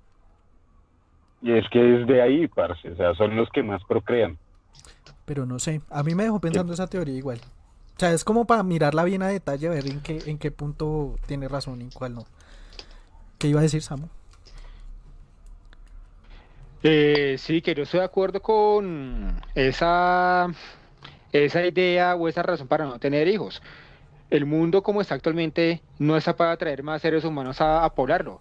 Uno cómo va a ser, y lo digo abiertamente, uno cómo va a ser irresponsable. Bueno, si quiere tener un hijo, si ya lo tiene listo, que ese, que es así. Pero la verdad que tener hijos, traer más gente, más seres humanos a ese mundo es una decisión irresponsable. Y yo en mi caso tomé la decisión de no tener hijos por simple responsabilidad. Primero eso porque, reitero, en medio de la crisis climática, en medio de esa coyuntura política que cada vez es más fuerte, en medio de tanto conflicto que hay en el mundo, con una economía que se encarece cada vez más, con tanta problemática que hay, uno que se puede atraer más seres humanos a, sufrir. O sea, uno ya acá, uno, uno se las arregla, uno mire cómo, cómo, cómo afronta esas situaciones. Pero me parece irresponsable y también egoísta poderse traer más seres humanos a este mundo. Sobre todo, y ahí va mi segundo argumento, porque uno para poder tener un hijo, para poder formar a otro ser humano, primero tiene que tener no solamente estabilidad económica, tienen que tener estabilidad emocional, tienen que tener Claro. estabilidad psicológica, tienen que tener estabilidad de- de- de- eh, inte- integral, tienen Y- y que sobre todo, estar tiempo. muy bien en todo sentido para poder traer otra persona. Y tiempo, Y tiempo. Y tiempo, Tiempo mucho putas, tiempo. sobre todo cuando son más pequeños. Yo pienso, yo pienso que Y, especia- y especialmente porque, porque, o sea, eh, te- te- tener un hijo tiene que ser producto del deseo que usted realmente quiera te- eh, formar a alguien más, dejar alguna descendencia y no que sea ni una imposición ni un accidente. Uno tiene que planificar muy bien ese tipo de decisiones y no que por simple suerte o por azar o porque se descuidó lo que sea, ay, vamos a tener un hijo. Bueno, ya qué carajos. Ay, No, no, uno tiene que planear eso y sobre todo quererlo. Esa, esa tiene que ser una decisión de vida, como también en mi caso fue, es una decisión de, de- vida ya tomada, no tener hijos, por las razones que les, que les, que les explicaba hace un momento. Muy bien, perro, muy bien. o, o por descache. Me sirve. O sí, para uno te- tiene que tener tiempo también para dedicarles a ellos. Sí, uno muchas veces, bueno, yo he tenido la idea de pronto de si va a tener un hijo, aún lo- no estoy radical ni estoy en el punto medio. Ni a de- favor ni en no contra. estoy seguro, sí, no estoy seguro. Pero si lo tuviera, yo quisiera dedicarle mucho tiempo, parce. Que no viva, y muchas veces yo creo que a los que lo pensaron tener, no quiere que no viva y no, no tenga que pasar por las situaciones que uno vivió Sí. en, se- mm, en situaciones precarias, por decirlo así, de tener que vivir cosas muy duras, Exacto, de otro mundo exacto.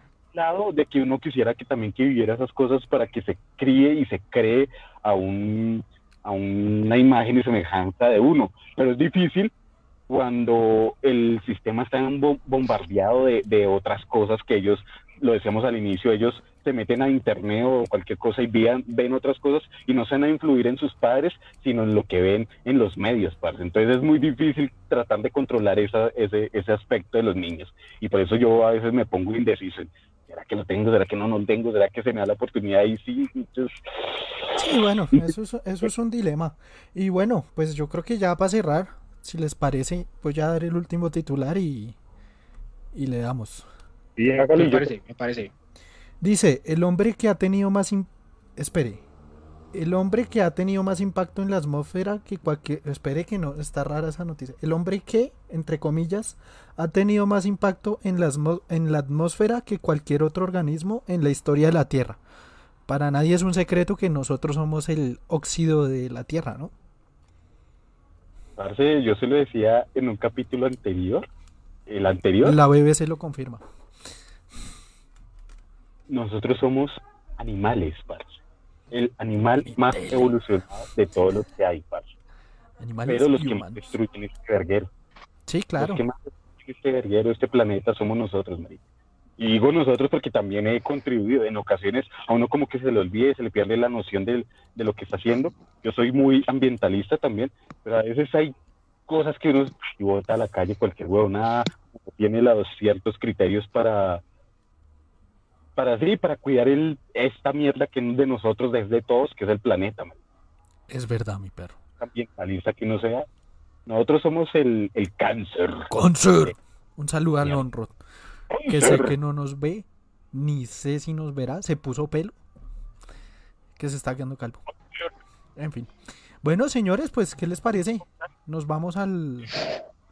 ¿Que ¿Quién es Lonrod? Lonrod es un youtuber. Volvamos, volvamos, volvamos con el tema central. ¿Qué pasó? ¿Qué pasó? Esto fue el mundo ¿Qué- según el Podcabocas. ¿Qué pasó, Calich? Uno me oye, parce. A mí no me No, oye, Samu, no. Samu no, no lo escucha usted, pero me acabo de dar cuenta.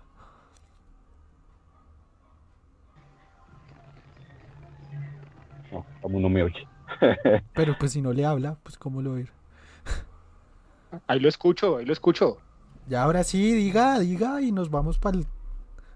Que lo, a usted que le gusta montar en bici y a mí que me gusta, a Nusita no le digo porque él no, no le gusta montar en bici. Ay, Joyce, me hiciste un mal. La cagaste con cada kilo. esta tarde esta publicación y esta publicación esta tarde que decía estamos convocando para este viernes 13 de Ah, noviembre hacer hacer una como una rodatón por toda la ciudad Bogotá en protesta en los altos niveles de atracos a biciusuarios que están en alza, parce. Subieron a mil. Entonces la idea dijeron que vamos a tomar las vías, todos los biciusuarios en protesta a que nos han dejado abandonados. La policía y la y la no no tienen solución, marica. Muchos asesinatos, muchos robos, Es que, muchos sí. apuñalados, muchos robos de bicicletas y no hay solución, no hay solución. Entonces, pues Muy bien, muy bien. publicación porque los dirigiría a la publicación de del que hizo ese, ese, ese comentario, pero pero no lo tengo en el momento. No, no pero- importa, pues igual usted está difundiendo la información, que es lo que al final interesa a mi perro. Y, y, y yo, como viceusuario, me pienso unir también a esa protesta. No sé, Samu, si se anime. No, es, ne- es necesario. ¿En, do- en dónde es? Eh, cuál- ¿Qué ruta va a tomar? ¿Por dónde es? Tal cosa, si encuentro la publicación más tarde, yo le, le envío el link. Noticia en desarrollo. En toda la ciudad. No, sí, sí, sí, porque es necesario. Eh, a veces uno, a veces uno realmente siente que los conductores de carro, motos, buses, camiones odian a los ciclistas, odian a los biciusuarios porque uno ve la vida tranquilo y empiezan a echarle pito, le echan el carro encima a uno.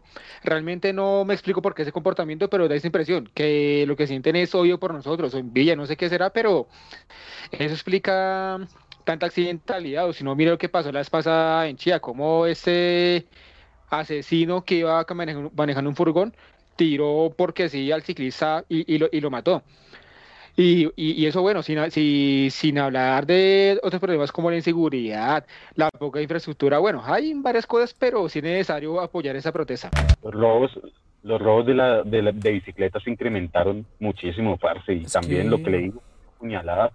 eh, hace unos días salió una noticia que a un, a un tipo le, le atracaron una bicicleta, le dieron un balazo y todo, los apuñalan. O sea, Sí, bueno, no hay en fin. para el bisuario. Y esperamos que se solucione esto. Claro, y, y es que el gobierno estoy seguro que no tiene regulaciones ante estos robos. O sea, tiene que tener una jurisdicción especial para robos de bicicleta. O sea, tiene que tener algo. O sea, un organismo que controle, que no permita que roben. Sí, que hayan policías en cicla, no sé. Pero no hay ni mierda, no hay infraestructura para asegurarle al, al ciclista que puede transitar eh, bien por Bogotá, que supuestamente es una de las ciudades con más ciclo ciclomierdas eh, corrupto. en, todo Colo- en todo el mundo. Iluminadas, parce, porque hay muchos sitios donde Es verdad. son oscuras y se presta para los atracos, marica. Colombia, eh, Bogotá, Bogotá es muy oscura, perro. Es una ciudad re oscura. Y eso no ayuda, perro. Y ahora con el metro elevado, peor. Solamente quería decir eso. Nosotros biciusuarios, los que amamos la y mamamos, mamamos no, sino amamos montar en bici, Ya le sale Oiga. solo. Protestemos y exijamos un cambio para esta para este verguero que hay. Listo. Repliquemos esta mierda. De una, perro, de una. Muy buena nota. Ahora sí. Bien, para, para, para terminar, Sí. Para, te- para terminar, no, no olviden que hace una o dos semanas el diario The Guardian del Reino Unido sacó un artículo muy preciso y contundente hablando de la situación que viven los biciusuarios y los ciclistas en Bogotá. Y lo tituló de la siguiente manera: Bogotá, capital de la muerte en bicicleta. O sea, no es, eh, no es porque ellos quieran hablar mal, no es porque se lo sino es porque es una realidad. O sea, en Bogotá nos matan a los ciclistas, en Bogotá matan a los biciusuarios. ¿Por qué? Porque sí. Y no bueno, hay más que decir. además que yo creo que Ya, pero- he dicho en muchos de los capítulos desde antes de que empezamos el podcast. Fui también víctima de un robo en Sí. mi bicicleta.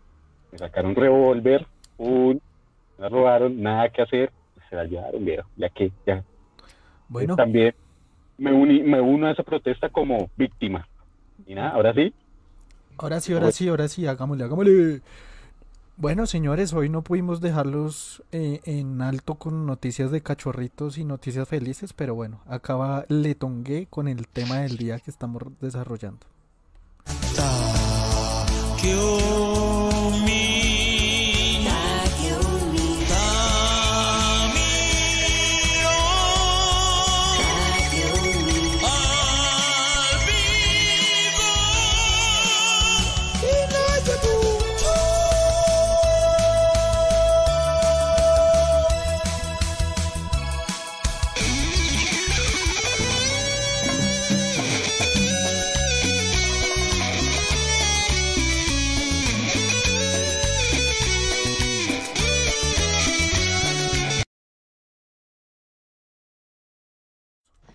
Bueno, señores, ahora sí, ahora sí, alerta Bogotá. El tema del día, Ahora la sí. música. Estamos hablando de música, Salud. mis perros. Eh, salud, ya no tengo ni con, con este pedazo de cinta, vea. Salud. vea. Hace estos días no fue la pola, fue algo, algo más. Hoy no peleé. Bueno, pero es que ¿cuán- Algo más. ¿cuántas sí, hoy, lleva? hoy eso tranquilo. ¿Cuántas lleva? ¿Cuántas lleva? Llevo tres. Llevo tres. Bueno, bueno, espere que no se acabó el programa, no puede cantar victoria. Un partido se acaba hasta que el árbitro da el pitado final. Hace ocho días, hace ocho días peleé fue justamente en la sección de noticias. Y Bueno. después de sección de noticias me, cam- me- me- Vamos a ver, vamos a ver. Bueno, entonces ahora sí quedamos en que íbamos a hablar de qué, de qué, ¿no? El dequeísmo. En De fin, cómo nos conocimos. eso. De cómo nos de cómo conocimos. nos conocimos, de, de por qué la, de por qué la música, de por qué la música conformó ese grupo de amigos que se ha sostenido a lo largo de más de 20 años. Yeah. Es que cantidad de tiempo habla. y que es un grupo grande. Que somos, aquí estamos Como ocho, tres, pero ocho o nueve grupo somos. como ocho o nueve más o menos. Sí, Yo somos nueve. estoy llegando a los diez, pues. Sí, sí, por ahí, por ahí estamos. Porque hay uno que vale por medio. El mamey vale Ah. por medio. Un saludo a mamey. Hacía rato no lo saludaba en el podcast. Un saludo a mamey. Saludos, mamey. Yo siempre lo Saludos, saludo. mamey. Si nos ve algún día viejito, pues. Yo creo que en. Facebook sí nos ven los carichimbas estos. Mírenos, perros. Perros, hijos de Dios. Tampoco será, será que sale por el- Perros. Bueno, entonces, bueno, ¿cómo fue nuestras influencias? Eso fue como desde, desde sexto, ¿no? Desde el colegio sexto que nos empezamos a juntar. Como desde sexto, sí señor, como desde sexto. Entonces, nos remontamos al año 2001. Ya, 2001, ¿sí o no? sí, por ahí, por ahí, por ahí va. Todos, todos, todos estudiamos el bachillerato, estamos en, en sexto, en el mismo colegio. Y Ya, ya, ya. desde ahí pues cada uno con su influencia, como que tenían mismos gustos, como que tenían ciertas afinidades, entonces empezaron como, como unirse, como, oiga, yo veo que a usted le gusta tal cosa, a mí me gusta esta, oiga, ¿por qué no cambiamos música? ¿Por qué tal cosa? Pero en mi caso, en esa época, año 2001, yo todavía no hablaba de música con ustedes, yo empecé a hablar de música con ustedes un poco más adelante, el año 2003. Yo, yo, ya cuando yo ya había tomado la decisión de, de, ser rockero, de escuchar rock, eso fue el año 2002-2003 y el 2003 fue cuando, digamos que se afianzó bien este parche, este grupo de amigos. Eh, y, y, me acuerdo que un factor que incidió en eso es que en esa época estaba en furor una agrupación muy reconocida, bastante reconocida, de hecho que no debería ser tan reconocida o tan popular, pero lo es, Mago de Oz. Ah, eh, en, en, en, ese momento, en ese momento, sí señores, en ese momento como que nos tuvimos a partir de Mago de Oz y como que, ay, yo sabía que a usted le gustaba, ay, sí, pero, pero usted no se veía que le gustaba el rol, ves que usted era como de otra onda, como no sé qué, y a partir de, de, eso fue que nos empezamos a, a, unir. Y ahí sí hablar en serio de música, compartir discos, a compartir anécdotas, hablar de conciertos, etcétera. Sí, sí, sí. Pasa algo muy curioso. Yo cuando entré al colegio, yo entré mucho después que ustedes, porque ustedes, bueno, ustedes ya llevan un tiempo, y en el año que yo entré, entré, me acuerdo que entré en marzo, Marita. Todos entramos como en principios de enero, a finales de enero.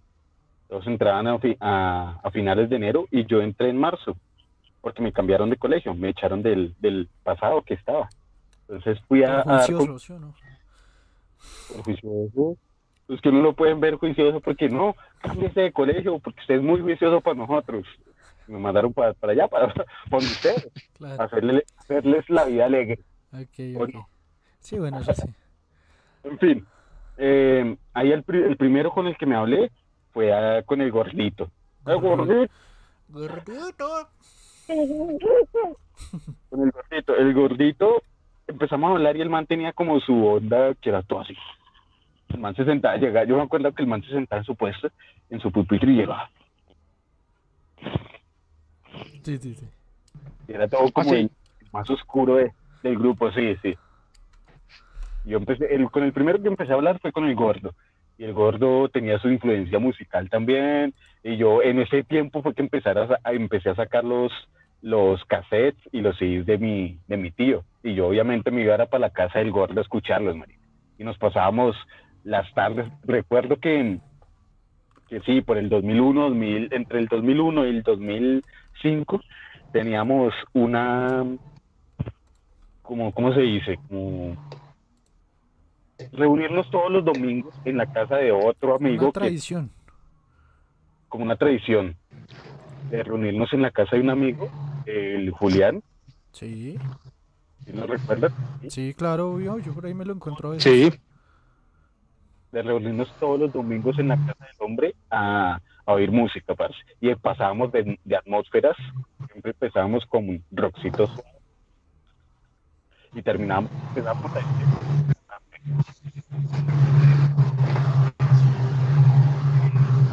Samo mutese un toque que se está filtrando su sonido. ahora sí, Ya. oyendo metal pesado y teníamos también una, una tradición de ir los sábados o los domingos a, a comprar CDs en el centro, cuando se, veía, se vendían CDs, que uno podía escogerlos, que, que era chimbo, una tradición bacana. Esa era una tradición de también de ver las carátulas, de coleccionarlos, de tener su colección de CDs. Era muy, muy Ahorita se puede tener música en streaming, pero no creo que sea tan bacana de, de, de, de- tener su CD, su música, sus carátulas, admirarlas y toda esa vuelta. Es que era como una labor de coleccionista, ¿no? De coger y pin, pilla el que me, el que traje, escuchémoslo todo el día, no sé qué, ta. Era todo un plan, o sea, en sí mismo oír música, cosa que cambió, ¿no? Ahorita uno, ¿No? digamos que pone la música y se pone a hablar, digamos que es la tendencia, ¿no? Pero es que antes era más chimbo porque, Claro, digamos, era el no. plan hoy ir a oír música. si en un, en un momento, eh, marica, me compré el CD, de- el último de Dimmu Borgir, por decirlo así, ¿sí? Sí. Ah, marica, yo compré el último de, de Cradle of Field. Uy, parce, reunámonos y a oírlos toda la tarde. Y ese era el plan, marica. Parpolas, comidita y... O bueno, en su dado caso, los que compraban su si, si de salsa, su CD de vallenato, cosas así. Pero en mi caso, yo creo, en lo que yo pienso era todo un plan y todo, una, todo un ritual que era muy chimba, parce. Claro. Ritual que cambió. También pero- hay buenas anécdotas porque de ahí eh, mi primer concierto fue con el gordito, parce. Gordito. primer concierto que fue con el gordito y fue justamente a la primera vez que Mago de Dos vino a Colombia. Oiga, esa banda pegó muy duro en ese tiempo, ¿no? se, po- se popularizó un montón. Es que yo, yo por, yo por eso destacaba que un factor que incidió para que nos subiéramos fue, fue Mago de Dios, que en esa época tuvo un auge pero impresionante. Tanto así, tanto así que hasta el ñero, el rapero, todo el mundo tuvo que ver con Mago de Dios. Y se, se volvió una banda tan popular que ya en un momento como que, ah, qué mambre esa banda, ya todo el mundo la escucha, ya no me interesa escucharla. Eso pasaba mucho, ¿no? Ese fenómeno también. Pero por una sola canción, que fue la de Molinos de Viento. ¿Qué? ¿Por esa canción qué pasó? ¿Fue muy conocido? Sí, fue muy conocido y por ende... Por esa canción fue, fue que se popularizó, por esa, por esa y por Fiesta Pagana. O sea, no, no, no conocía nada más sino Molinos de Viento y Fiesta Pagana y uno como que venga, pero Mago de Dios tiene más música. O sea, en ¿por qué ese- se quedan solamente en eso? Y en ese tiempo ahí, ahí eso, eh, la gente que oía solo eso, eh, se le deni- denominaba, de- tenía un nombre, ¿no? Mejor dicho, para no decir denominaba porque me quedaba muy difícil decir demon- demoninaba. Sí, Forcho, se, le, se le decía muy popular y coloquialmente forchos. los forchos. Ah, es que es todo forcho. ¿Y, y, y qué es un forcho o qué era un forcho? Ge- Gente que hacía eso, que se, se casaba con un One Hit Wonder, con un solo éxito, no conocía absolutamente nada más de la banda, pero se creía el más fanático de todos.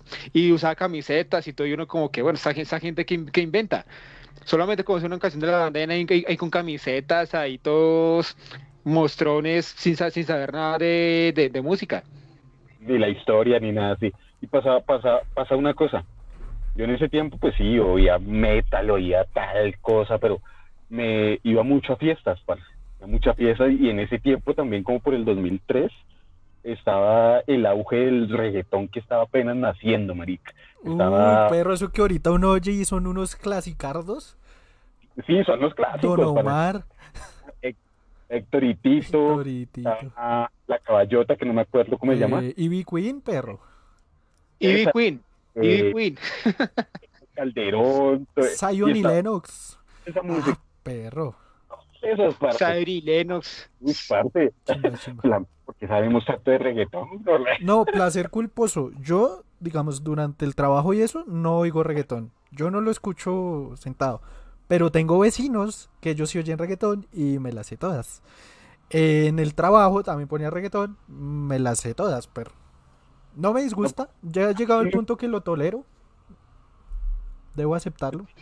Sí, ya, yo, yo no como que, ah, que, que caro, pues igual, es- igual está en mi entorno, ya, ya, ya no me puedo despegar de eso. Pero así que yo diga, uy, qué chimba que lo voy a No. escuchar, voy a ponerlo mientras estoy en la casa trabajando algo, no, pues Hay tampoco. temas buenos. Pero muy buen juega el tema.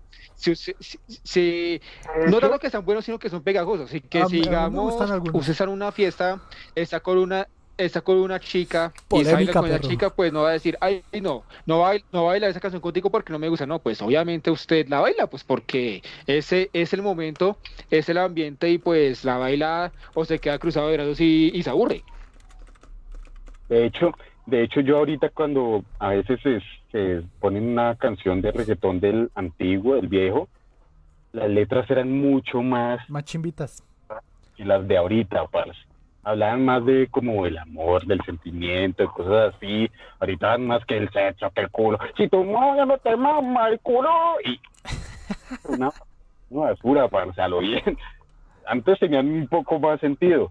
A lo que yo voy es que en- anteriormente yo tenía el grupo de ustedes, que eran mis amigos, los metaleros, los rockeros, pum, pum, pum, pero yo tenía otro grupo de amigos que no eran tan así, o sea, eran los raperos, los bandoleros, los que les gustaba el chuzo, los que les gustaba todo. Y pues me invitaban a fiestas, parce. La fiesta era reggaetón toda la noche, salsita, ta, ta, ta. En el momento, la hora loca, la que llaman la hora loca, que ponían de todo. que eso también sea en, en las discotecas y, y, en los sitios donde uno va a bailar. Entonces, que sea la hora loca y que ponían en medio de, las, de todas las canciones un mago de dos, molinos de viento. Y todo el mundo bailando molinos de viento. Los ñeros, los con sus gorras. Y ahí me ¡qué canción! Sí, fue, una, fue un grupo muy influyente para qué. Demasiado influyente en, en, nuestra, nuestra adolescencia. Y ahí fue cuando esa banda se fue al carajo, parce. Donde yo dije, nah, esta banda baila. Claro, pero ¿por qué, por qué sí, uno era así, marico? Bueno, claro que es que uno era adolescente, y, y pero ¿por qué uno era así, weón? Porque uno ha dejado de oír, de repente es como un fenómeno, yo digo metalero, porque fue en el ámbito que siempre lo vi, que se volvía famosa una canción, tenían éxito, pegaban duro, digamos, Metallica. A Metallica le pasó mucho. Cuando saca álbumes nuevos y eso, no, Sí. baila. Esa banda no, esa banda es una mierda, esa no sé qué. ¿Por qué? Yo después lo descubrí, parce. Yo después lo descubrí por el radicalismo Es que ¿sabes por qué? hacia el rock. Porque uno quiere que otras personas no lo oigan, otras personas de otro género no lo oigan y no descubran. Y que uno dice, no, ya se volvió forcha esa, esa banda. Y, y lo, lo ridículo es que, o sea, le está es yendo esto bien al, uno, uno pensaba, le está yendo bien al, al cantante. O sea, uno debería alegrarse porque el man está siendo exitoso y famoso, pero pasa todo lo contrario. Muy raro. Experimentando una cosa y voy al grano otra vez con Metallica, con el Deck Magnetic. Lo criticaron mucho ese álbum, parce.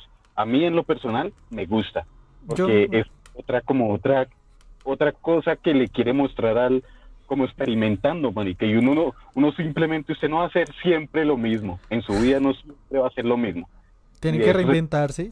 y de todo, experimentar, lo vimos ahorita, pues, la reinvención. Uno tiene que experimentar siempre la reinvención. las mismas huevonadas, hue- no, uno no puede, parce. Entonces, mucha gente, y mucho, y lo decía usted, Santi, eh, eso le pasa mucho, es al rockero y al, al metalero. Yo creo que es fenómeno del- de, de, de esa tribu urbana, como llamaban en un tiempo. ¿sí? Sí. Que no, no Bueno, pero, pero en, en cuanto a eso, no, no- nosotros, quienes gustamos del rock, y espera que lo escucho a Caliche. No, hace rato no. Es que lo que le digo, su, su micrófono se lleva el audio de Caliche, pero Caliche ya se comprometió a comprarse una diadema, señores. Comprometido acá en vivo. Sí, yo creo que ya es hora. Y verá, así no sé, créame que así no, na- no, va, no va a quedar por encima su, su audio, Samuel. O sea, si él compra eso, ya creo que quedamos todos nivelos. En fin, era un paréntesis que quería hacer. Un paréntesis, sí. No, yo, yo, yo- quería aportar a, a lo que se venían comentando y es que uno cometía el error de pensar que su música era exclusiva y como exclusiva solamente uno Ah, tenía derecho punto. a escucharla. Me suena. eso, y eso no es así. Eh, o sea, uno, uno puede escuchar rock, cual- cual- cualquiera puede escuchar rock, pero la diferencia está en que uno sabe su música, uno conoce su música, uno ha crecido con esa música, mientras que los demás la escuchan por descarte, por moda, porque les gusta y no conocen sino una sola canción y ya Es no verdad. pasan de ahí. Y en cuanto al tema de Metallica, yo independientemente de todo, sí creo que ese álbum no, no fue Es bueno. Yo creo que ese álbum de Magnetic, eh, Dave Magnetic no, sino eh, Danger.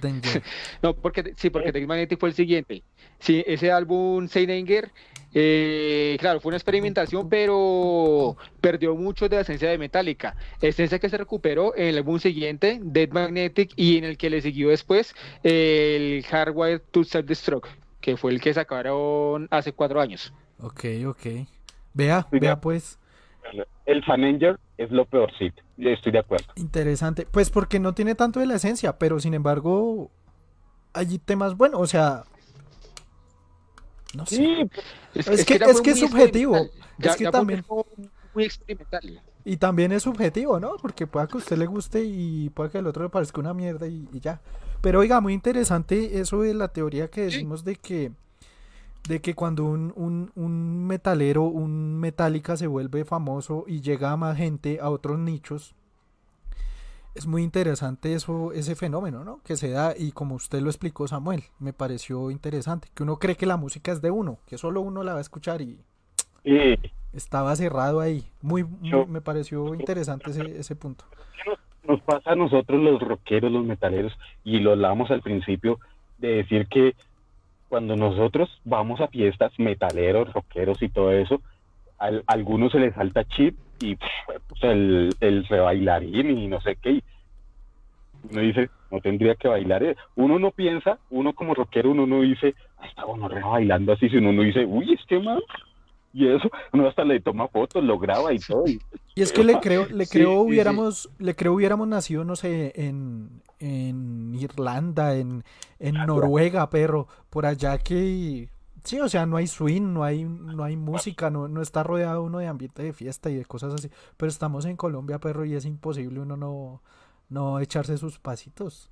Y debo aceptar que yo, yo como persona humana natural, ya no me considero rockero, pero. O sea, rockero de pronto en la forma de vivir, tal vez, de pronto tenga algunos aspectos de rockero, pero que escuche la música, no. O sea, ya digamos yo ahorita, no sé, se me va por oír reggae. Entonces estoy con el reggae un rato. Luego me pongo a oír pop. Dualipa, perro. Uy, hay un temardo de Dualipa, re bueno. Y así, perro, así se pasa la tarde uno, uy, este otro. Ah, o a veces me pongo hasta Cancerbero, que lo descubrí hasta hace muy poco. Rapero venezolano muy bueno, perro. Muy, muy bueno. Muy bueno. Respetable, perro. Yo también soy por la misma onda, aunque yo sigo con mi esencia rockera porque, digo, la, un 80, un 70% de, de las veces oigo es rock o metal y el otro 30% exploro, exploro a ver qué hay, qué sonidos, no sé qué, me gusta, me gusta mucho el jazz. Al gordito, cuando trabajaba con el gordito, llegaba a la casa el gordito y le ponía jazz y... No, pues hermano... Pues si no le trama, pues... Muy radical, entonces. Sí, sí, sí. Pero, es bueno, yo creo que es bueno explorar. Claro, pues es que es, es, es muy subjetiva la música y, y, de por sí que adorna el, el, los, los momentos, adorna los el entorno, eh, le, le pone a usted un modo, el mod, el mood, un mood, le pone un modo. Voy a citar a Alejandro Marín de la X, que alguna vez dijo, me gusta el rock, me gustan eh, las cosas pesadas, pero creo que en mi sangre hay, eh, hay sí esencia negra, esencia latina. Me ponen un, un, un, hip hop o música así bien movida y una vez empieza claro. Me pasa, pues. Sí, es Además, que no... tendencia, mi tatarabuelo era... Yo creo que os ha pasado a todos. ¿Qué es, Amo? Sí, a todos. Pues, pues, pues, eso, que uno tiene sus épocas de radicalismo que, ah, soy rockero, no escucho nada más, lo demás, lo demás literalmente, o entre comillas, es una mierda y no importa nada más. Pero entonces uno después, a medida que pasa el tiempo, se da dando cuenta que no es así. Y uno empieza a tener simpatía o gusto por otros géneros. Yo también, desde hace rato ya, desde los 22, 23 años más, más o menos, empecé a escuchar rap me, me gustan ciertos artistas de rap, ciertas canciones de rap, noventero, ochentero, contemporáneo, actual. Eh, por ejemplo, escuchaba ciertas canciones de este artista Nampa Básico, muy bueno, muy, muy buena música de Nampa Básico. O si no, la música de Ali, Ali A.K. Mind, muy, muy, muy buen artista, muy buen artista. Y sin embargo también me gusta algo de pop, bueno, no sé si eso se define como pop, pero pues igual también he escuchado su música y me gusta, The Weeknd. Bueno, sí, sí, eso es como un pop. Eh, y así puedo poner otros ejemplos, pero entonces sí, uno empieza a entender que la música es universal y que, claro, hay un género que lo va a definir a uno, con el cual uno siempre va, a tener preferencia, pero eso no excluye que a usted le gusten otros géneros y que de vez en cuando escuche, no sé, toda una tarde pop, rap, cualquier otro género, blues, el, blues, yo, yo, me acerqué, yo me acerqué el blues, y sabiendo de antemano que el blues es la raíz de géneros como el rock y como el hip hop, Eh, ahora es que estoy explorando mucho más el, el blues y el blues es una cosa espectacular. Y creo que Eso- esa, esa palabra es clave, ¿no? Explorar. Yo creo que eso también podría definir un poco lo que es la música, que es explorar uno mundos nuevos a través de, de las orejas, perros. Una cosa que a través de la música, Es que para, para eso- para eso uno tiene dos oídos, para, pa- para, para escuchar más y hablar menos. Eh, buena, buena. Muy, muy. para eso, para eso me hizo recordar una cosa, que uno a través de la música también conoce personas en Claro. festivales, en bares, dependiendo del lugar que vaya y dependiendo la- el estilo de música que vayas a escuchar o vaya a bailarse, ¿no? A nosotros nos ha pasado que hemos conocido gente en conciertos, o se han hecho amigos, o hablamos, o uno habla de ciertas bandas o cierto grupo que no es afín a uno, digamos lo que hablaba ahorita um, Samu. Yo creo que Santi se recuerda que en alguna ocasión cuando viajamos, que hubo unos temas que nos marcaron durante mucho tiempo, que fue cuando lo mandaron a, le pidieron un favor a Santi de que bajara un, una playlist de música sí, sí, sí. en- para tener en el, en el hostal donde nos estábamos quedando.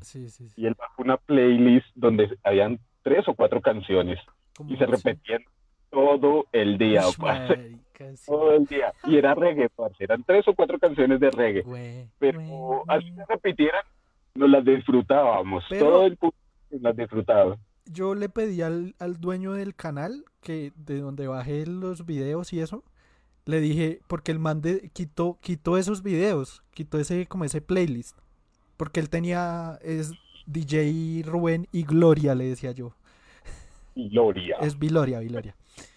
El man, el man quitó, quitó los videos de YouTube y le dije, venga, vuelva y montelos, todo bien que a mí me gustaba mucho esa, esos playlists, pero nunca me contestó. Porque daría la vida, perro. Bueno, no, la vida tampoco. Daría muchas cosas También. por volver a tener ese playlist y recordar esos momentos, perro. Estar en ese estado, en ese mood. Sí. Porque fue muy, muy, muy bacano, muy chimba ese. Incluso después, después nos bajamos otro de reggaetón y también estaba bueno. Y también lo, lo remonta uno a, a Sí, es esos- a esa playita, a la piscina. Chévere. A eso iba. Uno lo ponía en contexto, en decir, ambiente de playa, vivimos como seis meses, una cantidad de tiempo allá. estamos en- negros. Sí. Y parce, en ese ambiente de playa, de sol, de rumba, de tal, tener solo metal o rock and roll así pesado, como que no cuadra, parce, así como que no va con el ambiente, o sea, no, era musiquita Sí. Digamos que era Eh, lo, lo- lo que decía Samuel al principio, ¿no? Como que depende también del entorno. del entorno, sí, marica. Tal cual. Sí, es que es así. Tal cual, uno puede llegar, uno puede llegar a Cartagena, digamos, a escuchar thrash metal, bla- bla- black metal. O- obviamente no, porque allá el ambiente es otro. Allá, en la- allá es un ambiente caribeño, la música es caribeña, champeta, bachata Claro. incluso. Y, y, y por eso es que uno sí o sí en Cartagena termina es bailando, sur- eh, rumbeando, gozándose el ambiente. Uno no vaya a decir, ay, es que yo soy rockero, no voy a bailar. No, pues entonces, ¿qué hay que estar haciendo acá? Váyase por Claro, vaya para el frío, perro. Por mucho, Sí. lo que yo empezaba decir Sí, cuando estoy en los ambientes, digo, por mucho, soy rockero, no espere que haga los gran pasos de, o sea, el super bailarín. que Invitan uno a bailar, no, soy rockero, vengo de una esencia que uno es como un medio amotro, sí, sí, me defiendo algo, pero no me vaya a pedir que haga los super pasos de, Ay, del super bailarín, pero uno se defiende. Igual yo siento, eh, citando otra vez a Alejandro Marini, ya que dice yo soy rockero, el man decía que los nuevos rockeros eh, son los raperos. En cuanto a actitud, si usted se pone a pensar, sí, Con con actitud, sí, sí, pero es así, es así. Y, y a eso voy, que pues ser rockero puede ser también una forma de vida, no necesariamente tiene que estar ligado a la música. Es un estilo de vida tal vez en, en la forma de No, de- hecho es así. Yo, yo, también, yo también lo concibo así, como un estilo de vida. Sí, claro. Más allá de los gustos musicales. O sea, ya estamos en un futuro donde se puede decir esto. Increíble. Sí, antes era muy mal visto que uno... No, y si escucha- ustedes se ponen a ver, ya no hay eh, tribus urbanas así como tal, ¿no? Ahora son como movimientos, la mayoría de movimientos son, son digitales. Ah, este man es TikToker. Ah, este es YouTuber. Ah, este es streamer. Ah, este es podcaster. Sí. Pero cuando no existía eso, Ah, usted- es que, es que de, de por sí, de por sí, ese concepto de tribus urbanas a mí me parece que fue una, un- una Arbitrario, ¿no? improvisación teórica y académica. Es- es- ese concepto realmente nu- nunca No existió y- para mí nunca tuvo ningún sustento Nu- ningún sustento, ningún sustento teórico, porque es que, o sea, o sea, a, a partir de ahí empezó la segregación, a partir de ahí empezó la división entre, entre géneros musicales Claro, que realmente no debería existir, porque está. la música es una sola. Porque usted está Entonces a alguien se le dio por clasificando. decir, ay, es que es de tribus urbanas. ¿Cuáles tribus urbanas? O sea, aquí, tribu- tribus de qué o qué no, aquí lo que tenemos es gente que gusta uno u otro género musical, pero que en últimas habla un mismo lenguaje que es el de la música. Eso de tribus urbanas, afortunadamente se- hace ya varios años dejamos de hablar de eso porque era un concepto sin sentido, a mi parecer. Es verdad, porque es que cuando usted encasilla algo, ya lo está marginando a cierto espacio determinado, ¿no? Y eso es lo que da pie a Es que cierto. hayan roces y, y peleas. Entonces, chimba es ser libre y uno Y puede y es que no, de, no- nomás decir eso, tribu, ya nomás esa palabra tribu, ya, esa palabra ya, ya divide, ya segrega, ya genera conflicto. Exacto. ¿Qué iba a decir? si no- eso influyó mucho de los medios de comunicación que fueron los primeros que sacaron ese ese ese sinónimo de tribus urbanas. Sí, eso, o sea, por, por, por eso mismo.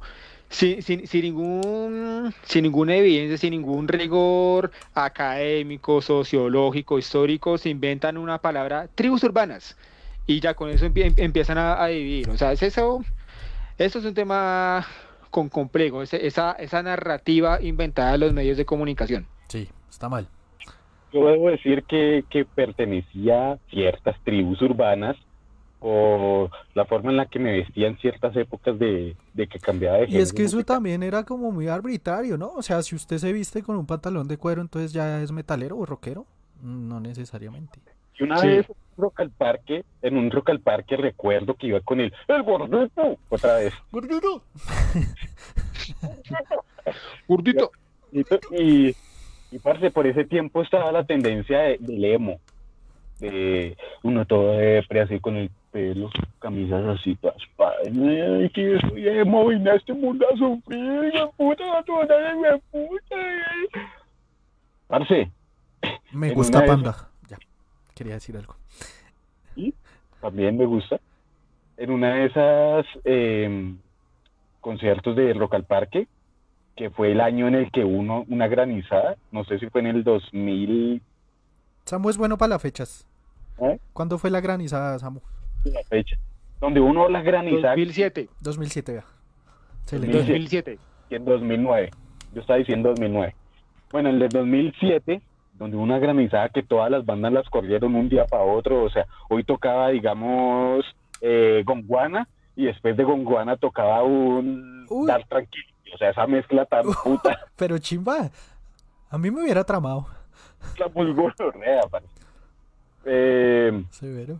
Una de esas, no sé, estaba escuchando a Tres de Corazón, parce, y yo iba con una, ca- con una camiseta movida, así, to- toda emo, parce, toda uf, Todo hemorroide de mi perro.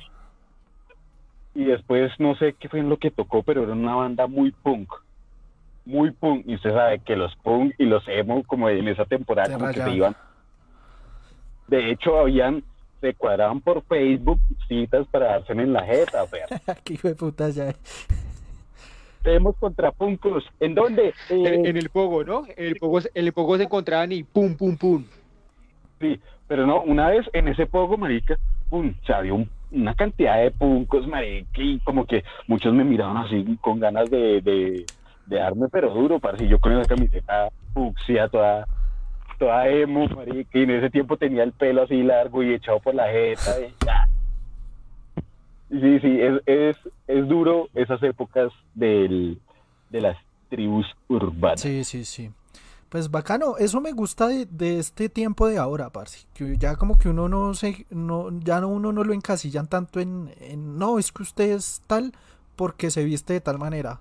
O usted es, aunque todavía hay algo de eso, pero no necesariamente alguien, digamos, que se deje las rastas tiene que ser eh, Rastafari. Ya no. Porque uno, yo he visto metaleros con rastas. Claro. Y sí, gente normal con rastas, pues les gustan ya. Es un regreso a lo de Danny Phil. Danny Phil en, uno de, de- en una época tino- tuvo dreads. es algo cosmético, pero que no va ligado con la música. Entonces es bacano, a mí me gusta eso. Que uno pueda coger un poco de todo y armarse usted su, Y armar su avatar, por decirlo de alguna manera. Mami, espérate. Es como, es como yo ahora también No, pero eh, que eh, quería abrir otro temita. Es como ahora, eh, yo descubrí también hace como dos años las peleas de gallos que las organiza Red Bull.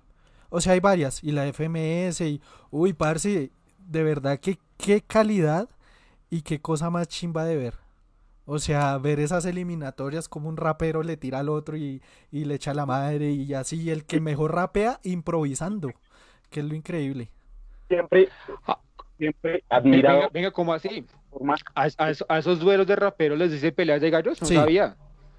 Sí, sí, sí. Ya, espere, Ah, hable, hable, no, no, no, es que pensé, que- pensé que estaba, pensé, pensé que estaba hablando, pensé que estaba hablando de las peleas de gallos Literal, literal, o sea, no, con el no, que no. cogen a los animalitos y los ponen allá a pelear. Yo, No, no, no, no, no. Peleas de decir, uy, pero, pero, pero eso que, pero eso que tiene de chimba, eso que no tiene le- nada de ¿Qué chimba, le iba a decir pasa? yo. ya se me iba a venir encima. ¿Qué iba a ¿Qué decir? pasa? Caliche. es que toca darle permiso a Caliche para que pueda escucharse. Ya, hable.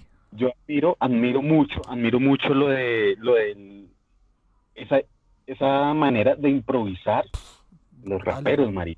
Lo admiro mucho, mucho, parce, porque he estado y he tenido muchos amigos eh, raperos, demasiados, parce, muchos. Inclusive, cuando estuvimos de viaje, estuve con uno, marica, que el Sebas, el Sí, Sebastián. sí, ese le gusta. tiene, Daniel, tiene un talento nato para improvisar, marica. Y se juntaba con muchos de, habían, cuando yo viajando uno se encuentra gente de todo mundo, Sí, sí, sí. de todo mundo. Y se juntaba con varios, parce, de esa manera. conocí a un venezolano, marica, parce. Yo no sé si tienen eso en la sangre, parce, pero conocí uno que tenía un talento tan puto que lo dejaba uno, marica, boquiabierto, la madre me dejaba Sí, es que realmente es increíble lo que, lo que hacen. Eh, de, conju- de conjugar esas palabras unas con otras, yo, de admirar, a lo bien, de admirar. Yo, siendo rockero, que me gusta el metal y todo eso, de admirar los, los que hacen eso, parce. No, y yo, yo la recomiendo, esas batallas de gallos son de la Red Bull y, de raperos, no las de los animalitos, nada aclaro por si acaso, esas peleas son del carajo, parce, o sea, es entretenimiento puro y duro. O sea, lo ultra queda- recomiendo, si me están oyendo, sea en podcast, sea donde sea, las recomiendo que, que las miren y, y son Aquí- chivas. Buen aquí- entretenimiento. Que ha visto, aquí que ha visto que no somos radicales en un solamente, en solo un género musical, sino que nos gusta explorar, marica, a pesar de que nos guste Ya. que tengamos sangre rockera y que nos gusta, sí, el metal y cosas así. No estamos encasillados, o yo no me considero que esté encasillado en un solo género musical, sino que a mí me gusta explorar la música. parce.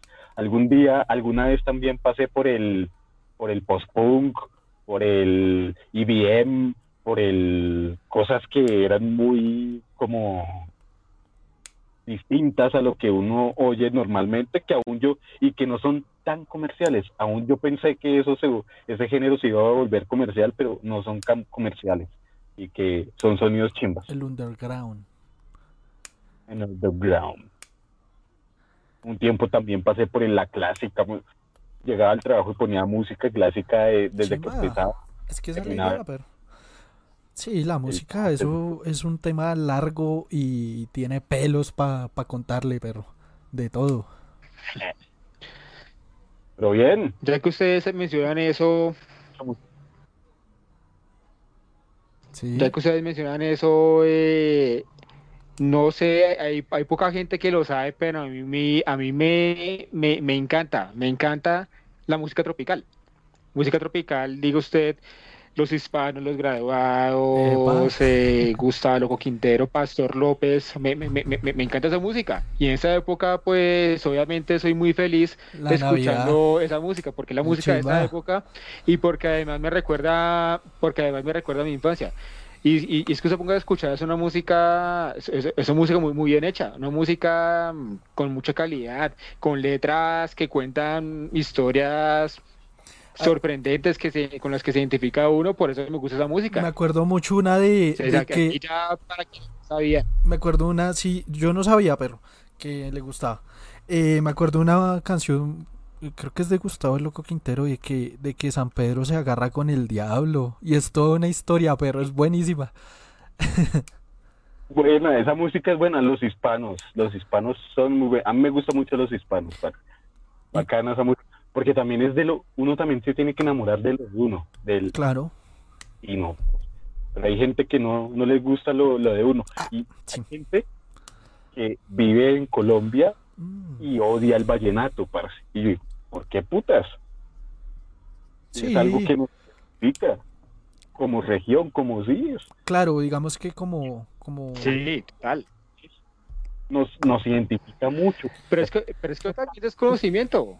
Es, eh, eh, vuelvo y juego el tema. Es, la gente que dice, ah, es que yo el, el vallenato es porque seguramente no, no, lo conoce.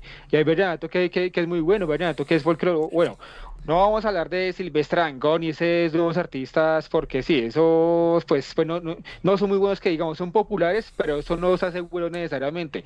Remitamos al vallenato antiguo, el vallenato jugular, al vallenato folclore. El que tenía guitarrita, perro. Rafael Orozco, sí. Era bueno. La dinastía de los Morales. Una cosa, la cumbia, parce. La cumbia. La cumbia la oyen más en Argentina que acá, increíble. La oyen en Argentina. Pero la de ellos, ¿no? Obviamente. Es mucho. Sí. La de ellos, sí. Porque la cumbia ya es diferente a la de acá. Pero, pero es que ahí voy. Y ahí quería, ya que dije Argentina, me parece muy chimba lo que hacen ellos. Y es que ellos son muy hinchas, muy buenos hinchas de todo, parce. Y sienten orgullo por su tradición y sus cosas. Y pues de ahí ese arraigo, digamos, a la cumbia. Que ellos, digamos, son a muerte con la cumbia, los que les gusta, ¿sí? O los que les gusta el cuarteto, pina, muerte. O sea, como que hay un, un arraigo, un decir, vea, soy argentino y esta es la música de mi país, Cosa que acá yo, francamente, no veo. Poco.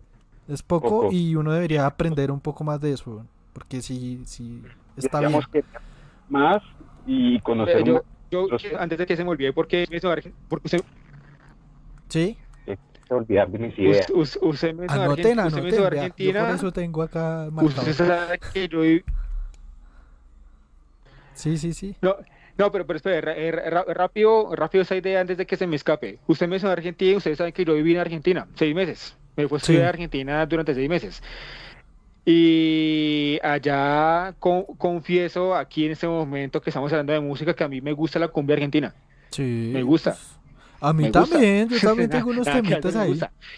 No es pecado. ¿Sabes por qué me gusta?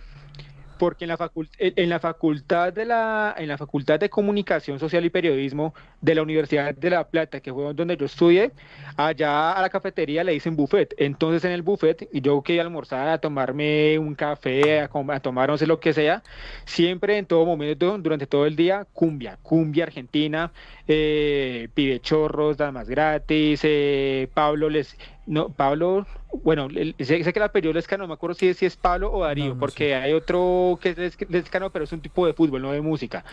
Pero el Lescano, que es cumbiero, el, el, tipo es, una institución en Argentina, es, es, un cumbiero de esos vieja guardia y, y, y, tiene buena música. Además, en el folclore del fútbol argentino, la, la cumbia es lo que predomina.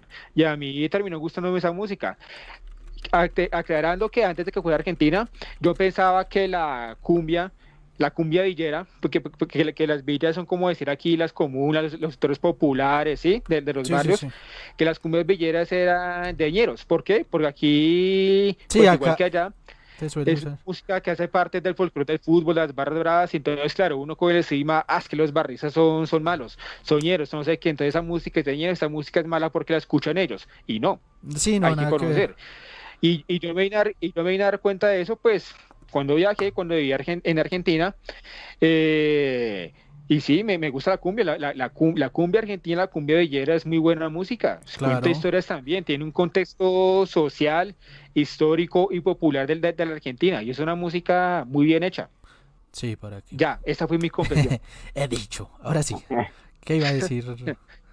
Nada, nada. No, yo. Ah, ya. me Bueno, porque otra cosa, eh, hablando, siguiendo hablando de Argentina, es la, o sea, la gran fuerza, la gran, no sé cómo decirlo, magnitud que tiene lo que llaman ellos el rock nacional, ¿no? Que nosotros desde afuera llamamos el rock argentino, que en sí Rock es sí. todo un género aparte al rock en español. Yo hace poco empecé como a investigar y a ver, Total. Marica, es un, es un, es un, tienen un sonido muy característico, un tipo de, de Sí. riffs de guitarra muy característico que uno dice, oiga, esta banda es argentina, ta.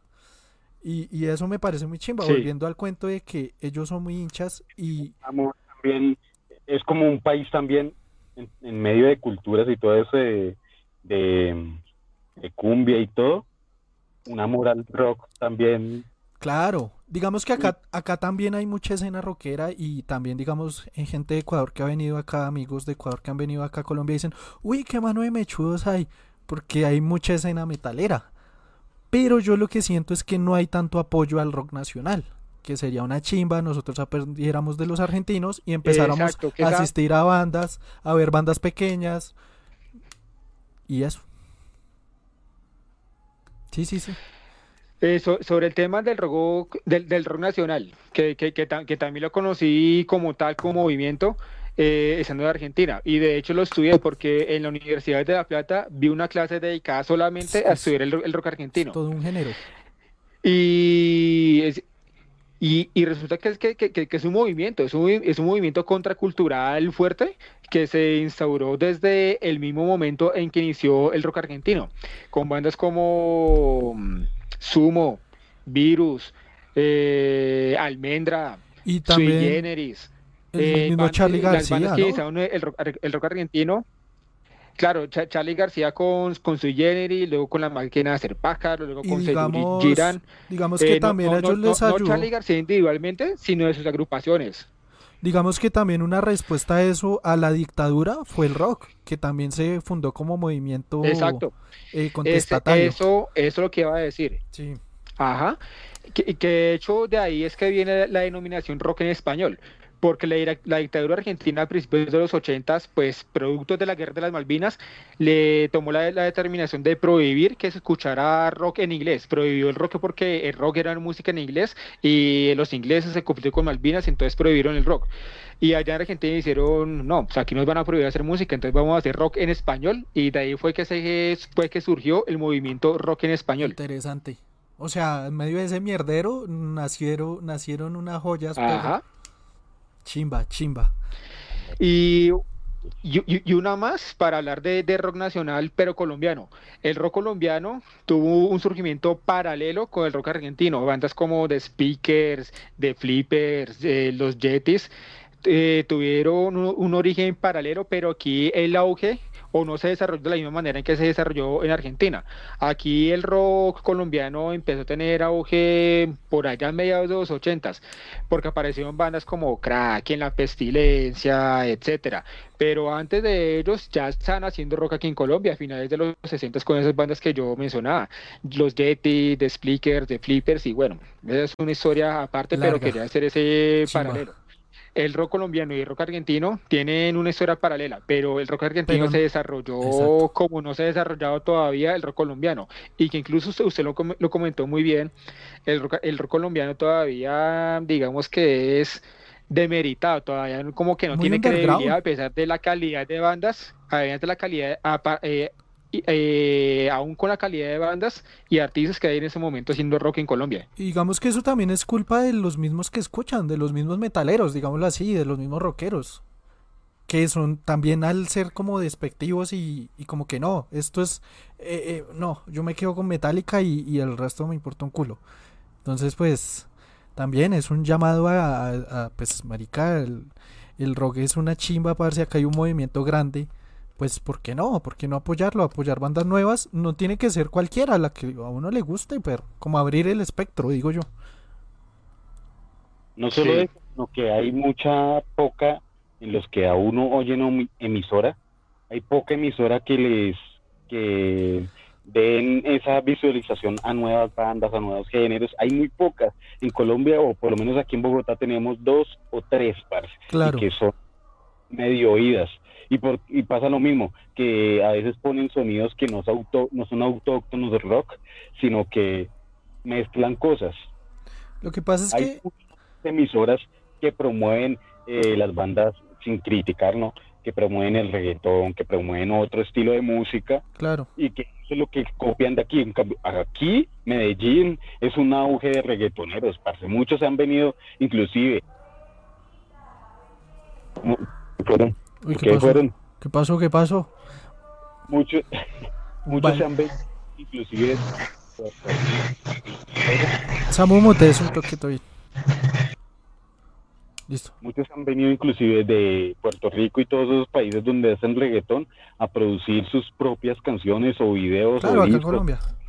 aquí en Medellín, parce. Entonces se ha ido por otra onda, sin, Pues- sin, sin criticar, sino que deberían, así el mismo enfoque que le ponen a la música de esos tipos, deberían ponerle mucho enfoque a la escena rockera, parce, que también es grande y que quiere como que sentir que, que los tengan en cuenta, parce. Claro, pero es que, claro, usted nombra la radio, ¿no? Pero es que la radio es un negocio, pero. Y, y, y ¿qué ponen? Pues lo que más vende. ¿Qué hay para hacer? Pues empanadas. Entonces, yo creo que el, Ahorita todo es un negocio. Claro, pero yo creo que el tema es más cultural. Si usted va a esos circuitos que hacen las bandas underground y empieza a apoyar las bandas para que crezcan, desde ahí se Pero puede generar el movimiento. también lo de medios de comunicación que casi no generan ese auge a, a darles noticias a ellos, a bueno, se va a presentar tal artista en tal lado, vayan, así Pues, sea chiquito, Por eso digo, no lo de hacen un pequeño, porque a ellos no le genera, no le genera esto. Como no le genera, pues no lo hacen. money money, Sí. money money, pero bien, la escena rockera le falta muy Claro. poco más y en Colombia, en Bogotá, parce. O sea, visualmente está bien, porque Diego, Porque en Bogotá usted anda y ve mucho metalero, mucha metalera, mucha, mucho rockero, tal. Pero falta ese, eh, como que se genere el boom del movimiento, parce. Alguna vez lo decía este man Mario el subcantante Sí. el que es vocalista de Doc- Doctor Crápula, que decía, eh, ahora nosotros casi no nos, con- no nos contratan porque les genera muchas más ganancias un tipo que se va a cantar en autotune y que tiene un computador ahí pip, pip, pip, pip, Sí, es que, el, es que la- el negocio de la música cambió. Completa de, de 10 o 15 músicos o 5 músicos a tener a solamente un pendejo allá con autotune y, ah, y ya. Se Claro, volvió pues es que eso, eso pasa a nivel de todo tipo de música también. Porque usted mire, digamos, ya casi no, usted no ve bandas grandes que hagan giras. ¿Por qué? Porque es más barato contratar, no sé, a un rapero, a un reggaetonero o a un lo que sea, a uno. Y pagarle todo. Entonces, o a un DJ. Que va y solo, solo ponen una USB la música y ya, y empieza a bailar ahí. Es- el, el tema de la música y como negocio es también muy interesante, pero eso también mueve mucha, mucha cosa. Y estanca también muchos proyectos. Oiga, Nicolás Gallego, yo los vi con mi pola. Ja, ja, ja, ja. Un saludo, amigo. Bienvenido. Uy, yo me compré tres, ya se me acabaron. Yo Y hoy no. eh, tío, gonorrea. Bueno, menos mal. Un saludo, sal- saludo a Nico. Saludos, saludos. Bonito. Y nada, yo creo que ya podemos ir cerrando o qué. Sí, ¿Tienen más? pues, Sí, vamos concluyendo. Me gustó mucho el programa de hoy. Eh, fíjese cómo abarcamos la música desde nuestros orígenes personales, nuestras influencias y cómo terminamos hablando de lo que es la música actualmente. O sea, muy, muy bien desarrollado. desarrollado. Y sin Me planearlo. parece a mí. Y sin planearlo. Sin sí. libreto, sin libreto. Bueno, sin planearlo entre comillas, porque sin planearlo es como si hubi- se hubiéramos improvisado y no, no, nosotros preparamos cada programa, pero, o sea, sin, sin habernos documentado así Claro. exclusivamente para hablar de música. Como que sí, cada uno hizo, entiendo la referencia. cada uno hizo su tarea, pero eh, digamos que se desarrolló bien el tema porque fuimos de, del pasado hasta el día de hoy. Que es, eso se dio orgánico. Acá, en Sí. este momento, eso no lo habíamos dicho. No, venga, vamos a empezar desde atrás y vamos para adelante. No, eso no lo planeamos. Radio Y- improvisada. Gracias a los, a los que comentaron, gracias a los que estuvieron pendientes en Facebook. Fue nuestra primera transmisión en Facebook y nada, me sentí, me sentí a gusto. Está bien, está bien. Facebook está bien. Sí, nos fue bien, nos fue bien. Sí, está bien. Tenemos que... Sirvió, sirvió hacer caso, sirvió hacer caso a, a los seguidores que nos decían, transmitan en Facebook, yo los quiero ver pero en Facebook. Vayan a Facebook, listo. Pues sí. hicimos caso y bien. Queremos dejarles claro que también nuestro, nuestro habitual canal donde transmitimos es en Twitch, para que también nos sigan allá. Próximamente, otra vez les reitero, es- tendremos eh, plataformas de podcast como Spotify, iVoox, eh, iChor, eh, iChor es que se llama? Anchor, Anchor. Anchor. Anchor, Anchor. Anchor. Anchor y Deezer también vamos a tener. Eh, Vamos a estar en varias plataformas ahí para que, Mejor dicho, que no nos queden tarjetas tan feas que van a, nos van- escu- exacto, van a abrir la nevera y nos van a oír. Abren la taza, nos van a oír. Abren la llave del baño, nos van a oír. Vamos a hacer presencia en todos lados, señores. Con el fin de que llegara más gente. Ahí estaremos y nada. Muchas gracias. Yo también me sentí muy bien. Me sentí cómodo. Pensé que. Pues, pues sí, pensé que, que no nos iba a ir tan bien. De hecho, no tuvimos tantos fallos técnicos. De hecho, creo que ninguno. Bueno, eh, la diadema de Caliche, que ya casi se viene. No, pero de Samu, no me la monten solamente a mí. Y, ah, sí, y, y, y sí, sí, también hay que ser justo. Y los baches de Samu, pero pues eso ya es culpa de Tigo, de Claro, de la telefonía que tenga. Últimamente Claro, me- claro, claro. Claro, sapo y jue- Bueno, señores, los dejamos. Nos vemos dentro de ocho días con un tema nuevo. Propónganos Solo en el podcast tendremos en cuenta. Los tendremos en cuenta. Déjenos temas. Sí, eso, escríbanos, escríbanos. Somos familia. Ah, ya tenemos uno, ¿no? Ya, ya tenemos el de los dulces. Sí, sí, podemos plantearlo ahí. Está bueno. Agradecidos donde nos compartan, donde nos den. Queremos llegar a más comunidades, seguirles hablando de, de distintos temas y nada, agradecidos con todos. Muchas gracias, un abrazo, un beso para todas. ¡Chai! Chao. Bye.